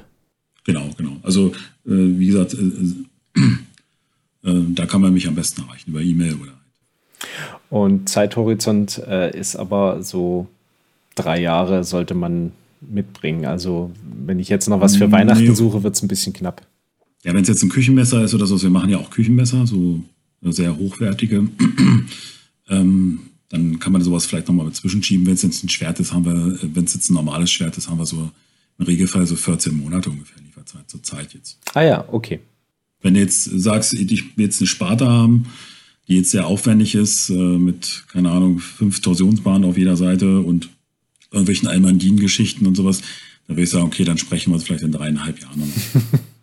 ja, man muss aber dazu sagen, das klingt jetzt vielleicht viele 14 Monate, aber das ist für so äh, Handwerk gar nicht so viel. Also gerade warten ja alle möglichen Branchen auch auf Material und so. Also ich glaube, das ist in einem Rahmen, der, der ist nicht übermäßig lang für das, was man kriegt am Ende. Nein, nein, nein, das ist, es geht ja auch so ein bisschen der Reihe nach. Ne? Also ich kann ja jetzt nicht einfach äh, dann irgendwelche Sachen vorziehen, wenn jetzt andere Leute da schon warten oder sowas. Ne? Manchmal ist es ja auch so, dass man mal Pech hat oder sowas und dann ein Schwert nochmal neu machen muss. Das kommt auch vor. Ich hatte da mit meinem Freund Matsuda mal drüber gesprochen gehabt. Das ist ja, wie gesagt, der beste Schwertschmied von Japan. Und ich habe ihn gefragt, wie so sein Rekord ist. Und er sagt, ja, also hatte mal einen Auftrag, da musste er sechs Klingen herstellen, bis er es endlich hingekriegt hat. manchmal ist das halt einfach so, dass dann manchmal einfach der Wurm drin ist. Ne? Also ich habe das auch schon ein paar Mal gehabt, dass ich dann zwei, drei, vier Mal ein Schwert nochmal neu schmieden musste, weil es halt einfach beim Härten kaputt gegangen ist. Schade, aber ich bin mir sicher, man lernt was draus. Auf jeden Fall. Es ist, man muss dann halt einfach äh, Zähne zusammen und dann einfach durch und Neues machen. Ne? Also mittlerweile macht mir das nichts mehr aus. Also es ist auch so bei zum Beispiel bei den japanischen Schmieden, die härten ja ausschließlich ihre Klingen in Wasser. Da ist es so, dass die also teilweise bis zu 25 Prozent Ausschuss haben. Ui, das ist Oha. schon viel. Ja, wenn man dann guckt, wie teuer das Ausgangsmaterial ist, weil die meisten machen ja ihren Stahl nicht selber, sondern äh, die kaufen den ja ein. Bei der Firma Itachi, da gibt's also so eine, so eine ganz äh, traditionelle Schmelze einmal im Jahr, wo die so einen großen Tatara-Ofen machen. Und äh, da kaufen eigentlich fast alle Schmiede ein. Man kann da also als Europäer kann man auch bestellen, ab und zu bestelle ich da auch. Ähm, bloß man kriegt natürlich als Europäer ähm, natürlich nur B-Ware. Ne? Also die okay. A-Ware bleibt natürlich in Japan. Ist ja klar. Aber ich komme auch zur Not an die A-Ware. Jetzt noch eine abschließende Frage von mir. Ja. Jetzt bin ich gespannt, ob du sie beantworten kannst. Wie viele Schwerter hast du in deinem Leben schon geschmiedet? Uh, sehr nice. Witzigerweise habe ich mir letztens, vielleicht vor drei, vier Monaten, auch mal so Gedanken gemacht und habe überlegt, wie viel ich eigentlich schon geschmiedet habe. Das kann ich nicht sagen.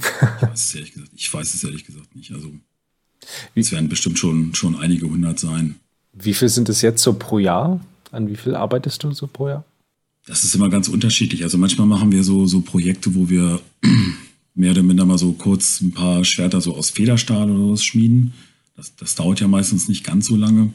Und dann haben wir wieder Projekte so, wo wir sehr, sehr aufwendige Sachen machen, wo wir dann wirklich sehr lange dran sitzen. Ja, wie viel machen wir? So zwischen 10 bis 20 vielleicht im Jahr. Mhm. Jetzt zur Zeit. Früher haben wir mehr gemacht. Mhm. Alles klar. Stefan, vielen Dank, dass du dir heute die Zeit genommen hast. Vielen lieben Dank. Ja, ja gerne. Wir haben, glaube ich, auch wieder geballte Infos heute in der Folge mitgebracht. Ähm, ja, spannend auf jeden Fall mal zu sehen, den ganzen Prozess auch einfach nochmal von vorne bis Enden einmal durchzusprechen. Äh, wir hoffen, wir konnten euch, liebe Hörer, auch einen Einblick geben, wie die Arbeit als Schmied so abläuft, sowohl heute als auch damals so ein bisschen, wie das mit der Schwertherstellung funktioniert. In diesem Sinne, vielen Dank und bis demnächst. Ciao. Macht's gut. Tschüss. Ja, danke. Tschüss. Halt bitte noch nicht weglaufen. Ihr könnt diesen Podcast nämlich noch unterstützen. Wenn es euch gefällt, dann tut uns einen Gefallen, gebt uns ein Like auf Facebook oder bei Instagram oder bewertet diesen Podcast bei iTunes und unterstützt uns auch gerne auf patreon.com slash Schwertgeflüster, Schwertgeflüster mit UE und empfehlt diesen Podcast euren Freunden und Feinden weiter.